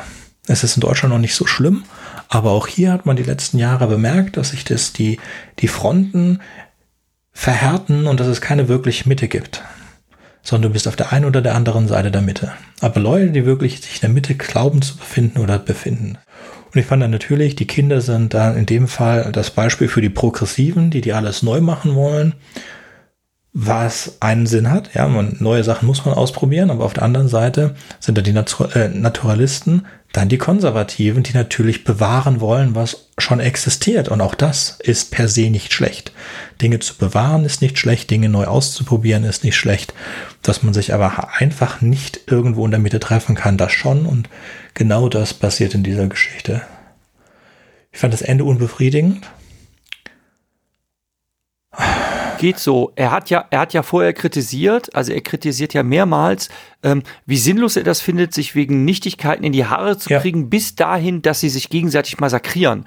Und dann sagt ja sein äh, Analyst, also sein äh, Roboterpsychiater sagt, äh, ja, also bei ihnen hat was stattgefunden, endlich sind sie quasi so äh, erwacht oder wachgerüttelt worden und ähm, kommen jetzt zu einer Entscheidung. Naturalist, ja ja, die Entscheidung, die er fällt, ist tatsächlich dann für seine Überzeugung zu sterben. Also, das ist ja die Konsequenz, die er zieht. Ne? Er sagt, ich will mich nicht bekennen, ich weigere mich jetzt. Ne? Okay. Und mhm. ähm, deshalb zerreiße ich diesen Zettel und ich weiß, was mich erwartet und ich sterbe für meine Überzeugung. Das fand ich für dann meine Überzeugung, wiederum, mich also, nicht bekennen äh, zu wollen. Finde ich gut. Aber ich jetzt finde ich jetzt besser, wenn du drüber, wenn du es so ausdrückst, Jürgen. Ja, also so habe ich das, das verstanden. Ne? Ja. So im Sinne von, ja. Hm? Bleibt, die Geschichte also er, hat komischen er wird ja gewusst, er, ja, er, nein, aber wird ja gewusst haben, er wird ja, ja, gewusst haben, was da passiert mit ihm, ne? aber dass er das dann halt so durchzieht. Ne? Da sagt, okay, ich zerreiße jetzt den Zettel, ne? ich weiß, was mir dann widerfährt, ne? aber ähm, ich gehe jetzt bis in den Tod für meine Überzeugung, mich nicht zu einer Seite zu bekennen, weil ich das einfach bescheuert ja. finde, diesen Ir Irrsinn. Ne? Ist Und das auch? natürlich, also da dachte ich auch, okay, da, da hat man schon Respekt vor, ne? das so das so durchzuziehen. Ne?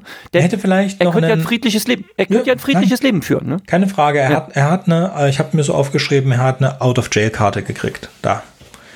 Und vielleicht gerade ist das Ende, wo man sagen könnte, also es ist ähm, dadurch, dass es so geschrieben ist, wie es geschrieben ist, also relativ unemotional und ohne große Katharsis, dass man das so ähm, äh, von außen sieht eigentlich. Es passiert jemand anderem und es ist ähm, es ist wenig emotional. Man könnte also äh, eigentlich da, er könnte eigentlich so einen Zusammenbruch haben auf dem Weg zu dem, zu dem Analysten und dann auch da raus und sich dann entscheiden und aufrichten und so weiter. Also man könnte ein bisschen inneren Monolog vielleicht noch zwei, drei Seiten hinzufügen und dann wäre das Ganze irgendwie runder gewesen. Ähm, und so ist es ein bisschen Kafkaesk, aber auch nicht schlecht. Also ist auch, auch gut, vor allen Dingen mit einer Interpretation gefällt mir das sehr gut. Das freut mich. Mirko, was sagst du dazu? Ich stimme dem zu, ist jetzt nicht meine, meine Lieblingsgeschichte. Ähm, Nochmal kurz Chromium Fans, also der, der polierte Zaun ähm, wird in einigen Teilen der Sekundärliteratur wirklich auf die Anspielung auf Walsh Versuch, auf beiden Seiten des Themas zu bleiben, ähm, dargestellt. Ja, ist das eine Redensart wahrscheinlich? Ähm, das kann ich tatsächlich nicht sagen, habe ich nicht gefunden. Ne? Ja. Aber ähm, es, es gibt das Beispiel, ähm, zwischen den Stühlen bedeutet ja auch, und deswegen ist der Titel auch gut eingefangen, besser jedenfalls erklären für uns als Chromium-Fans, äh, dass man keine Position, sich auf keiner Position bezieht. Man setzt sich nicht auf die, den Stuhl des Naturalisten, man stellt sich nicht auf den Stuhl des Puristen. Ähm, Walsh ist irgendwo dazwischen. Der, der bezieht ja auch keine klare Haltung erstmal, erst zum Schluss. Ist er in, ja, er, er folgt den Puristen und ja, lässt sich dann aber trotzdem in seine Bestandteile zerlegen, quasi wie die Konsequenz für einen Naturalisten, obwohl er als Purist lo locker durchgehen ah. würde. In dem Moment weißt vereinigt er, er, tatsächlich beide, beide Positionen. Weißt du, was er ist? Er ist ein Querdenker. Oh Gott. ja. Das ist so, das ist jetzt so, das ist so der Typ, der jedes Jahr seine Grippeimpfung macht aber ja, dann sich ja, nicht ja, gegen Covid impft. Das ist mir dann gerade diese eine Impfung, möglich. das ist mir zu viel. Wobei ich jetzt im Fall Querdenker bin ich voll dagegen, finde ich total blöd. Im Fall vom Don, er stirbt für die Wahl, dass er das doof findet, ja. Und ich finde auch, mhm. es ist schon was. Ich kann das gut nachvollziehen, dass das sagt, das ist so ein Stopp, weißt du, ich putze mir gerne die Zähne und mache mir die Haare, das ist alles in Ordnung. Aber warum soll ich meine Schweißdrüsen entfernen lassen. Genau, es ist übertreiben. Das ist ein, ein Schritt zu viel in meine Privatsphäre und das kann doch nicht sein. Aber deswegen bin ich nicht mit bei den militaristischen ähm, Naturalisten, die ja. sagen, wir gehen in den Hintergrund und sprengen euch alle in die Luft. Und es wurden, es sterben ja auch am Anfang. Es gibt dann in der Zeitung zwei kurze Artikel. In der einen Artikel haben zwei Naturalisten einen Puristen getötet und in dem anderen Artikel haben zwei Puristen einen Naturalisten mhm. getötet. Alles ganz grausam. Und zu dem Zeitpunkt wissen wir noch nicht, was die machen. Und diese Wörter sind ja auch sehr positiv gewählt. Puristen, also die reinen und die natürlichen.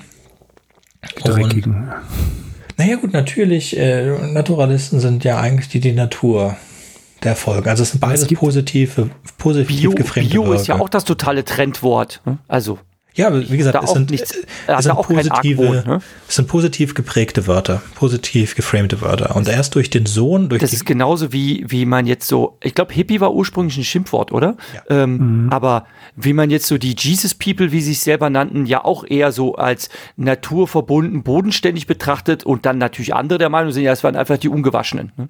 Je nachdem, wie man mhm. das halt sieht.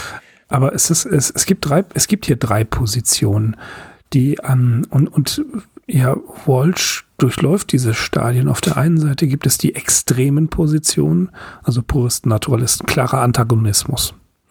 Dann gibt es Walsh und der steht eben für Leute, die sich den, denen ist es, es ist ihm nicht egal. Er setzt sich damit auseinander, aber er findet keinen Weg zu der einen oder zu der anderen Seite. Na, Sönke hat das ja gerade dargestellt. Ich putze mir die Zähne, aber es ist übertrieben, sich das und das da wegmachen zu lassen. Ne? Ja. So, also er, also er, er ist, er, er reflektiert seine Nicht-Position und kann aber nicht ähm, zum Zaunreiter werden, um das, äh, um das Bild nochmal aufzugreifen. Also er kann sich nicht auf den Zaun setzen und in beide Welten gleichzeitig hinübersehen. Das schafft er einfach noch nicht. Und dann in, im letzten, in der letzten Konsequenz, dann macht das. Da vereinigt er tatsächlich beide Positionen um den Preis seines Lebens. Also das ist wirklich das Ultimative, was man da machen kann, zu sagen, ich ähm, sehe aus wie ein Purist, ich bin wie ein Purist, ich äh, gehe als Purist durch, aber ich setze hier ein Protestzeichen und lasse mich exekutieren. Es ist ja keine Frage, was passiert, wie ein Naturalist, obwohl ich ein Purist sein könnte. Und das ist ja eine in sich widersprüchliche Handlung. Und mhm. da muss man erstmal wirklich nachdenken, um der Geschichte äh, nachher auch einen, einen Sinn zu geben, warum er das macht. Ja, es ist, eine, es ist so eine KZ-Sache schon fast, würde ich sagen. Schon ziemlich schlimm. Aber was er mich auf jeden Fall erinnert hat, ist an die erste Geschichte, glaube ich, ja, die erste Geschichte von Swift aus den Reisen des Gullivers auf Lilliput. Da gibt es ja auch einen Krieg zwischen Lilliput und der Nachbarinsel oder den zwei Seiten von Lilliput und die bekämpfen sich um, ich glaube, wie man ein Ei aufschlägt oder wie man eine mhm. Orange schält. Und das ist genauso ein sinnloser Grund. Und hier haben wir dasselbe. Also man kann schon dafür sein und kann sagen, also eine gute Zahnpflege, volles Haar und nicht zu riechen, das ist doch erstrebenswert. Und dann kann auch ein Naturalist sagen, ja, das ist erstrebenswert, aber ich möchte das Recht haben, das nicht zu machen. Und der Naturalist in dem Fall ist halt so im Extrem, dass er dafür tötet und dafür stirbt. Und das sind ja die absoluten extremsten. Also eigentlich ist, müsste Don Walsh 99,9% der Bevölkerung sein und vielleicht 2%, nicht 2%, zwei Personen der Bevölkerung könnten sein. Nein, ich bin bereit, dafür Leute umzubringen, wenn sie sich die Zähne nicht richtig putzen. Das ist doch der absolute Wahnsinn. Aber das ist genau diese Extreme, mhm. auf die wir es zulaufen, wie in Lilliput. Weil du das Ei falsch aufschlägst, haben wir jetzt einen Krieg. Mhm. Oder die Orange Schäls. Ich kann mich nicht daran erinnern, aber es war was absolut Schwachsinniges. Ich habe mit, ich hab das mit dem Ei in Erinnerung, ob man es an der Gut. spitzen oder stumpfen Seite öffnen soll. So genau. Mhm. Ja, was dann schön ist, weil ja jeder dazu eine Meinung hat. Deswegen finde ich es ja so gut, weil du natürlich öffnest du es an der Spitzenseite. Also ich weiß nicht. Nein, nein, nein, nein. ja doch, ich kenne das auch so, dass man es so öffnet. Aber ich habe ja, neulich, aber, ich ja. habe neulich in einer Serie mal gesehen, Bad mhm. Banks, dass es tatsächlich cleverer ist, äh, die Banane nicht in der Stielseite zu öffnen, sondern an der, am anderen Ende. Ich bin nie auf die Idee gekommen. Aber dass die Affen so machen. Ja, Echt? ja. Die, die Affen machen das so. Es ist, ja, da bin ich halt drüber erhaben. Ja, Jetzt können wir natürlich sagen, wir sind auch, egal, wir sind auch Affen, mhm. aber wir sind halt die unintelligenten Affen. Die intelligenten Affen machen das andersrum. Okay, du haarloser Affe, mein Freund. Damit, mhm. äh, Jürgen, die letzte Geschichte. Äh, ja, die lex, äh, letzte Geschichte, die äh, auf Englisch den Titel Misadjustment und auf Deutsch die Übersetzung Fehlanpassung trägt. Das ist eigentlich in Ordnung. Fehlanpassung, Fehleinstellung, das kommt schon hin. Hm? Ähm, ist veröffentlicht worden im Februar 79, äh, Entschuldigung, 1957.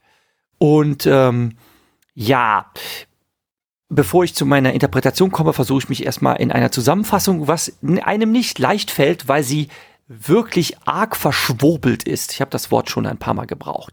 Es beginnt damit, dass ein Dude namens Richards ganz entzückt ist, wie in seinem Garten eine Pflanze gedeiht. Er scheint dann irgendwie einen Baum äh, gegossen und gezüchtet zu haben, der sich ganz prächtig entfaltet. Und die Frucht, die dieser Baum trägt, ist fast reif.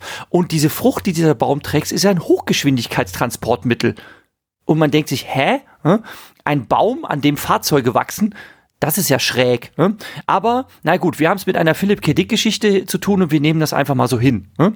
Szenenwechsel. Es ist halb vier, kurz vor Feierabend. Ähm, das Wartezimmer ist fast leer. Es ist nur noch eine Person übrig. Ähm, und sie wurde eigentlich darauf hingewiesen, dass Mr. Egerton, auf den sie wartet, eigentlich äh, jetzt Feierabend hätte bald und äh, keine Lust mehr hätte, weitere Leute äh, vorzulassen. Wir wissen nicht, wer dieser Egerton ist, aber ähm, er scheint eine wichtige Person zu sein, denn äh, viele Leute haben darauf gewartet, ähm, dass er ihnen die Zeit widmet. Und auch äh, Doris hält da bis zum Schluss aus. Ähm, putzigerweise äh, wird sie ähm, ja, äh, ist sie in einem Gespräch mit einem Schreibtisch und man fragt sich jetzt, ob das ähm, irgendwie eine Synekdoche ist äh, oder ob das wirklich ein sprechender Schreibtisch ist. Aber auch das nehmen wir einfach mal so hin. Ne? Also wir haben es wohl mit intelligenten Möbeln zu tun. Im weiteren Verlauf der Geschichte äh, bietet auch jemand äh, einem Schrank äh, seine Jacke an. Äh? Und dann denke ich mir, denkt man sich, ja okay, ne? ähm, so äh, wieder Philipp K. Dick Welten, ne, wo automatisierte Haushaltsgegenstände sind und gut, man kann sich das natürlich überlegen mit künstlicher Intelligenz. Man hat also einen Schreibtisch und braucht keine äh, Schreibkraft mehr an diesem Ding, sondern äh, das Möbel verrichtet die Arbeit selbst. Ne? So, äh, Egerton kommt dann aus seinem Büro heraus und ähm, wird von Doris angesprochen. Ähm, die halt ja geduldig auf ihn gewartet hat den ganzen Tag. Äh, Egerton sieht aber, dass sie eine Karte in der Hand hält und ergreift sofort die Flucht, macht sich aus dem Staub, gibt Fersengeld so schnell er kann und ähm, die Leserschaft ist äh, nicht wenig verwirrt, warum der jetzt einfach da äh, davonläuft. Und ähm, der Schreibtisch wiederum ist sehr aufgebracht und schimpft mit Doris und sagt, warum haben Sie mich gesagt, dass Sie eine Immune sind? Hätten Sie das nicht vorher schon aus, äh, als Sie Ihre Papiere ausgefüllt haben hier, mir sagen können, ähm, dann hätten wir, äh, wären wir damit entsprechend umgegangen. Hm? Und man ist halt noch mehr verwirrt, was, was heißt Immune und wieso hat Egerton so Angst vor ihr.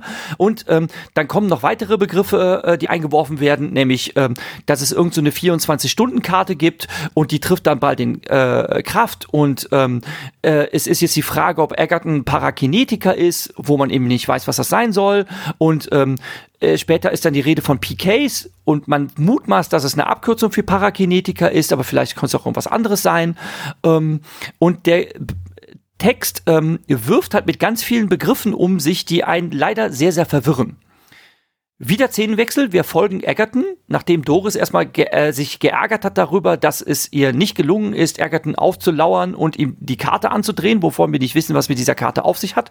Und Egerton ähm, fliegt halt in der Gegend herum, ähm, landet auf verschiedenen äh, Hausdächern, um äh, Bekannte zu besuchen, Leute, die zu seiner Gesellschaft gehören, wo wir nicht genau wissen, was, was das für eine Gesellschaft eigentlich ist, und berät sich mit denen, wie er jetzt verfahren soll, weil Doris ihm diese Karte hat andrehen wollen, die er nicht hat haben wollen. Und es schält sich so langsam heraus, dass wohl binnen 24 Stunden, die jetzt langsam verstreichen, ein Kopfgeld auf ihn ausgesetzt wird. Und man reimt sich beim Lesen zusammen, dass es wohl wieder einmal, wie man das aus anderen Geschichten schon kennt, ich zugegebenermaßen kenne es äh, vertieft aus dem Roman Ubik, ähm, dass es wohl darum geht, dass es sogenannte ähm, Mutanten gibt, die besondere Fähigkeiten besitzen und dass diese als Bedrohung angesehen werden. Und es gibt wohl eine Gesellschaft, der Doris angehört, die sogenannten Immunen, wohl alles Frauen, ähm, die eben durch diese ähm, ja, äh, Psychomutanten nicht beeinflusst werden können und die so eine Kontroll Kontrollinstanz sind. Und es ging eigentlich darum, ähm, Egerton Ding festzumachen, weil er wohl auch einer dieser Mutanten ist und demzufolge eine Gefährdung für die Gesellschaft.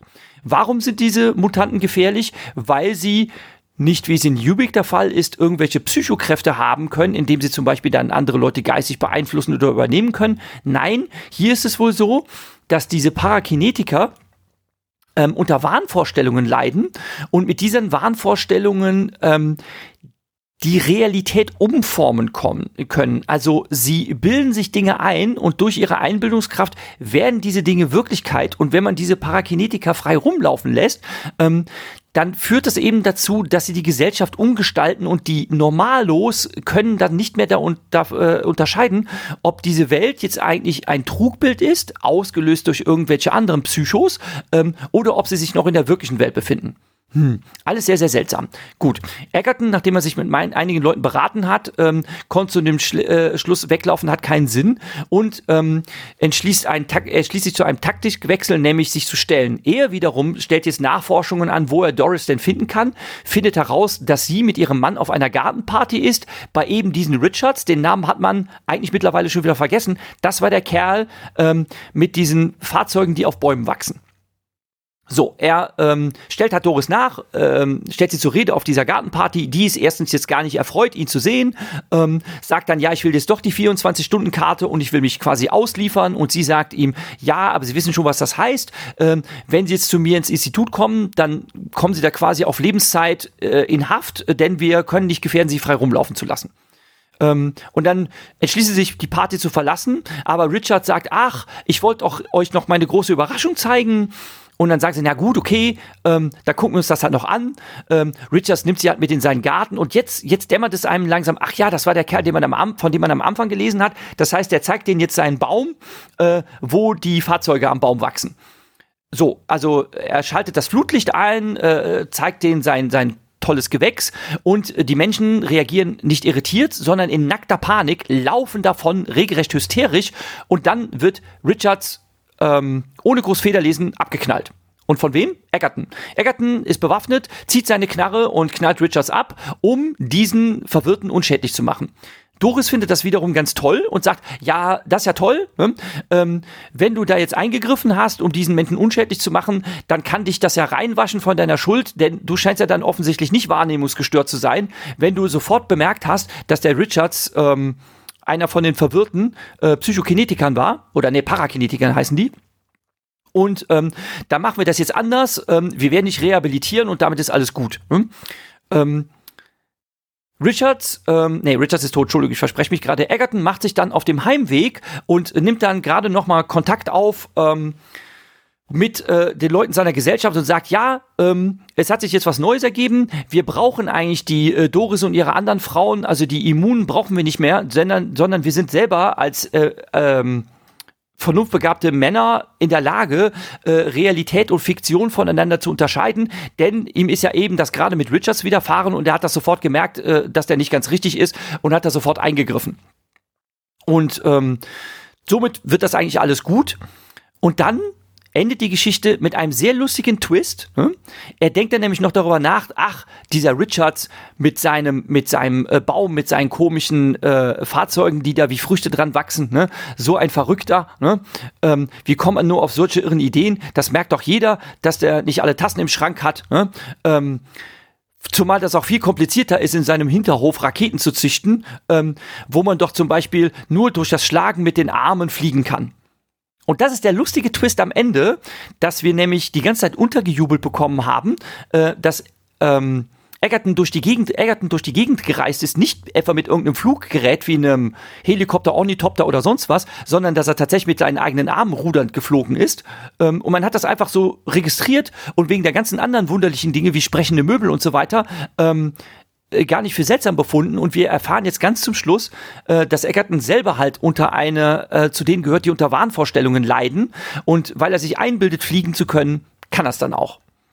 Ich habe mich echt ein bisschen durchgequert durch diese wirr geschriebene Geschichte, aber der Twist am Ende, muss ich zugeben, der hat mich dann doch lächeln lassen. Habe fertig. Mhm. Den habe ich diesmal kommen sehen. Also, aber, also, dass er, dass er der Typ ist, der geflogen ist, das war mir dann klar. Ich fand diesen, diesen Twist mit der Erklärung dann so süß. Also es, ist, es geht ein bisschen mehr. Was mir nicht so ganz klar war, sind sie auf der Erde oder sind sie nicht? Das kam dann öfter mal so eine Beschreibung von irgendeinem so System. Aber dann am Ende war es, wurde wieder gesagt, es ist New York. So, also sagen wir mal, sind auf der Erde. Und ähm, nur Frauen können immun sein gegen diese, diese verrückt, äh, die, diese Parakinetiker. Und deswegen musste man so eine Frauenorganisation aufbauen, um sie zu schützen. Und wie gesagt, diese, die, diese Beschreibung dieser Parakinetiker, die in der Lage sind, in ihrem direkten Umkreis die Realität zu krümmen nach ihrem Willen und die natürlich Wahnsinn, und weil sie wahnsinnig sind, passieren dann wahnsinnige Dinge. Dann dachte ich, oh, das könnte so eine Erklärung sein, wie The Boys funktioniert, wie diese ganzen Superhelden da funktionieren, mit diesen Kräften, die absolut überhaupt keinen Sinn machen. Das könnte ja daran liegen, dass sie die Realität um sich herum warpen. Das fand ich eine, eine sehr schöne Erklärung für Superkräfte. Und dann halt so fliegen mhm. zu können und ähm, Raumschiffe an Bäumen wachsen zu lassen, war ein bisschen lame, aber äh, sehr schön gemacht wie gesagt, wie immer, ein wunderschönes Worldbuilding. Ich fand das auch, ich glaube, ich habe die, die, die sprechenden Möbel geflissentlich überhört. Ähm, ja. Die sprechenden Möbel kommen später, glaube ich, nochmal in Joe von der Milchstraße vor. Äh, ja, Galactic Port Ja, Galactic Port Ja, das, das, hm? aber das, das, das Lustige ist, ja, das Lustige ist, und ja, so weiter. Geht, genau, ja, man, Türen, das Lustige ist, man geht einfach, ja, ja. Ja, man geht einfach, man geht einfach davon aus, dass es halt ähm, mittlerweile halt in, in unseren Jahren äh, 2023 ähm, äh, denkt man sich ja, okay, das ist halt jetzt ähm, Internet of Things, ne? Kühlschrank, der die Milch selbst bestellt, äh, oder halt ein Schreibtisch, der sich mit mir unterhält. Ne? Ähm, also da ist halt eine KI eingebaut und das Ding kann halt mit mir reden. Ne? Ist jetzt auch gar nicht so abwegig. Ne? Also ähm, gerade die Blue-Collar-Branche ist ja jetzt durch äh, KI, wird sie als äh, sehr bedroht angesehen, der zweite Schritt der Automatisierung. Ne? Und ähm, also das ist, kommt einem jetzt gar nicht so abwegig vor, dass man halt irgendwann gar keine Rezeptionistinnen mehr braucht, weil der Schreibtisch das einfach von alleine regeln kann. Und ähm, wenn man sich jetzt natürlich überlegt, okay, das ist eigentlich ein, eine Ausgeburt eines ja eines wahnsinnigen Hirngespinstes von Egerton und dass das halt wirklich so ein sprechender Schrank ist, äh, wie eben äh, zum Beispiel in Disneys äh, Beauty and the Beast, äh, wo ähm, also ich meine den Zeichentrickfilm, äh, ähm, wo dann äh, alle Möbel in diesem verwunschenen Schloss, äh, also das ganze Personal in äh, Möbel und Gegenstände verwandelt ist und Lumière, der, der sprechende Armleuchter ähm, und Mrs. Potts, die, äh, die sprechende äh, Teekanne äh, und so weiter, ähm, was ja seinen unglaublichen Charme hat. Äh, aber wenn man sich halt jetzt eine Welt überlegt, wo halt wirklich ich so vor dem Schreibtisch stehen würde und der hat ein Gesicht und redet mit mir, hm? ähm, dann wäre das natürlich irgendwie sehr, sehr schräg. Äh, aber man liest das eben nicht so. Ne? Man, man liest das vermeintlich als eine Science-Fiction-Geschichte und nicht als irgendeine so Fantastik-Story, wo halt Leute wirr im Kopf sind und dann eben ähm, übernatürliche, übersinnliche Dinge auf einmal Wirklichkeit werden lassen und alle drumherum merken das nicht. Denn wenn dem so wäre, dann hat selbst Doris das nicht gemerkt, die angeblich Immune, dass sie gerade mit einem Möbelstück spricht und nicht weiß, Möbelstücke können normalerweise nicht reden. Und das finde ich in der Rückschau einfach einen lustigen Twist, dass so ähm, diese Hinweise eigentlich alle ausgelegt sind, aber man, man sie überliest. Hm? Ähm, ich habe einfach die ganze Zeit kein, nicht den Verdacht gehabt, ähm, dass der von selbst fliegt, sondern ich gehe einfach davon aus, der hat halt irgendeine Flugdrohne oder irgendein Fluggerät oder so ein Einmannhelikopter oder was auch immer. Ne? Also irgendein so Ding. Ne? Äh, ein Stuhl mit einem Propeller dran, wie Carlson Verdach äh, oder, oder irgendwas in der Art. Ne? Ähm, man kommt einfach nicht auf die Idee, weil eben diese, diese automatisierten, lustigen, das lebenserleichterten Haushaltsgeräte schon so oft in Philipp K. Dick-Geschichten vorgekommen sind, ne? dass man mhm. dann nicht den Verdacht hat. Das ist ja clever gemacht dann, ne? Ja, fand ich auch. Ich fand das einen lustigen Twist. Ne? Ich habe das, das wirklich erst am Schluss erst gemerkt. Ne? Ähm, wenn man wenn man halt so Philipp K. Dick affin ist, dann dann ist einem für einen das richtig selbstverständlich. Man gerät also in diese Falle hinein und sagt ja, ja, das ist bei dem halt so, ne? Sprechende Türen genau. und dergleichen. Ja, das ist schon sehr und clever. Was ich ja, was ich, woran es mich natürlich erinnert hat, das kommt normalerweise immer von deiner Seite, Mirko. Ne? Ähm, äh, ich habe jetzt noch mal die Zeiten verglichen. Also es ist jetzt nach der McCarthy-Ära der offiziellen. Ne? Mhm. Ähm, man könnte sagen, so im Nachbeben der McCarthy-Ära, weil ähm, hier geht es natürlich auch um so eine regelrechte Hexenjagd der Andersdenkenden. Ähm, also wenn man jetzt eben das als Parabel sieht, ähm, dass man versucht irgendwo die immer die bösen bösen Kommis ähm, zu enttarnen, äh, die irgendwie so ein subversives gesellschaftszersetzendes Denken haben und die die Gesellschaftsordnung umzuformen durch ihre wirren Vorstellungen. Ähm, wie das zu, äh, anders zu funktionieren hätte. Hm? Und dass man versucht, die aufzutreiben ne? und aufzustöbern. Dass es manche gibt, ähm, die sich sehr gut verstecken können, dass es manche gibt, die, Psycho die sich für Psychokinetiker halten, aber gar keine sind, also möchte gern Kommunisten ne? ähm, und andere wiederum, die total äh, tief durch durch und durch verdorben rote sind, aber sich sehr gut verstecken können. Ne? Ähm, also man kann es eben als große Parabel sehen und woran ja. es mich natürlich auch erinnert hat, äh, eine, eine Trilogie, die ich unglaublich feier von Marcus Seckey, äh, die Brilliance Saga, sehr, sehr lesenswert, wo es auch darum geht, ähm, dass wir so Mutanten haben, ähm, die eben halt auf wundersame Weise so eine äh, so eine Superintelligenz haben, die ihnen Fähigkeiten verleiht, die schon an Superpowers heranreichen und dass das den Normalos unfassbar Angst macht, dass es extra ein Department gibt zur Verbrechensbekämpfung, äh, um diese Abnormen aufzuspüren. Ähm, und die werden sowieso von Anfang an deklassiert, in Umerziehungsschulen gesteckt und so weiter, um sie zu brechen, damit sie sich auch nicht äh, solidarisieren können, ähm, weil man Angst hat vor einem Verdrängungsprozess, so wie damals ähm, äh, der Neandertaler auch ausgerottet wurde äh, vom Homo sapiens sapiens, der einfach überlegener war. Und, es, ähm, gibt, ja. es gibt eine Geschichte, und ich komme nicht auf den Titel, in dem Männer nicht in der Lage sind, durch den Weltraum zu navigieren, weil sie wahnsinnig werden. Und es ist nur Frauen ähm, vorbehalten. Ich mir fällt der Titel nicht ein, aber das fand ich halt sehr faszinierend, dass Männer beim Anblick oder beim Gefühl des offenen Weltraums irre werden. Ja, also die, die brechen komplett mental weg und nur Frauen in der Lage sind, ein Raumschiff zu fliegen. Aber mir fällt der Titel dieser Geschichte nicht ein. Das finde ich auch jetzt hier wieder, indem die Frauen komplett immun sind, vermutlich immun sind gegen solche Einflüsse. Es sei denn, der Schreibtisch ist äh, kein elektronisches Hilfsmittel, sondern tatsächlich eine Wahnvorstellung. Dann ist sie nicht immun. Ja. Aber diese Geschichte ist auch ganz interessant. Äh, ihr seid gerade in der Lage, alles äh, zu belegen. Ich weiß den Titel definitiv nicht mehr. Ja, vielleicht fällt es uns ja noch ein. Sollte uns das noch in den Sinn kommen, reichen wir selbstredend in den Shownotes nach. Genau. Mhm. Habt ihr noch was? Nö. Nö. Gut, dann möchte ich euch, ja, dann. wenn irgendjemand Lust hat, sehe ich das nächste Mal bei, mit uns über Snow Crash und andere Bücher von Neil Stevens zu unterhalten, dann meldet euch bitte bei uns, ähm, wenn ihr das hört. Wir haben das am Donnerstag aufgenommen und Sonntag kommt es raus. Dann werden wir am Dienst, äh, am Donnerstag in zwei Wochen aufnehmen. Meldet euch einfach. Ihr findet alle Kontaktinformationen bei uns auf der Homepage. Es würde mich freuen, wenn noch jemand dazukommt. Und damit auf Wiederhören. Tschüssi. Tschüss.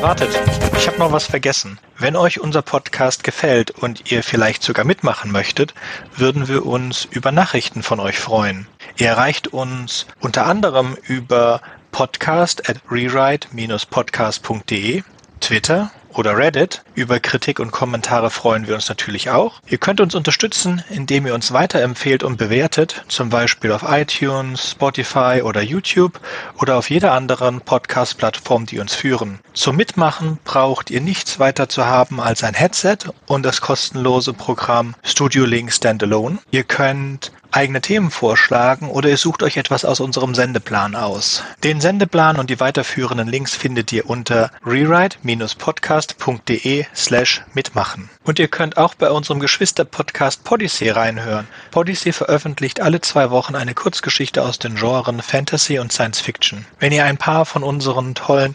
Podcast-Aufklebern haben möchtet, dann schickt uns einfach eine Nachricht mit eurer Adresse und wir schicken euch Aufkleber. Tschüss! Thank you.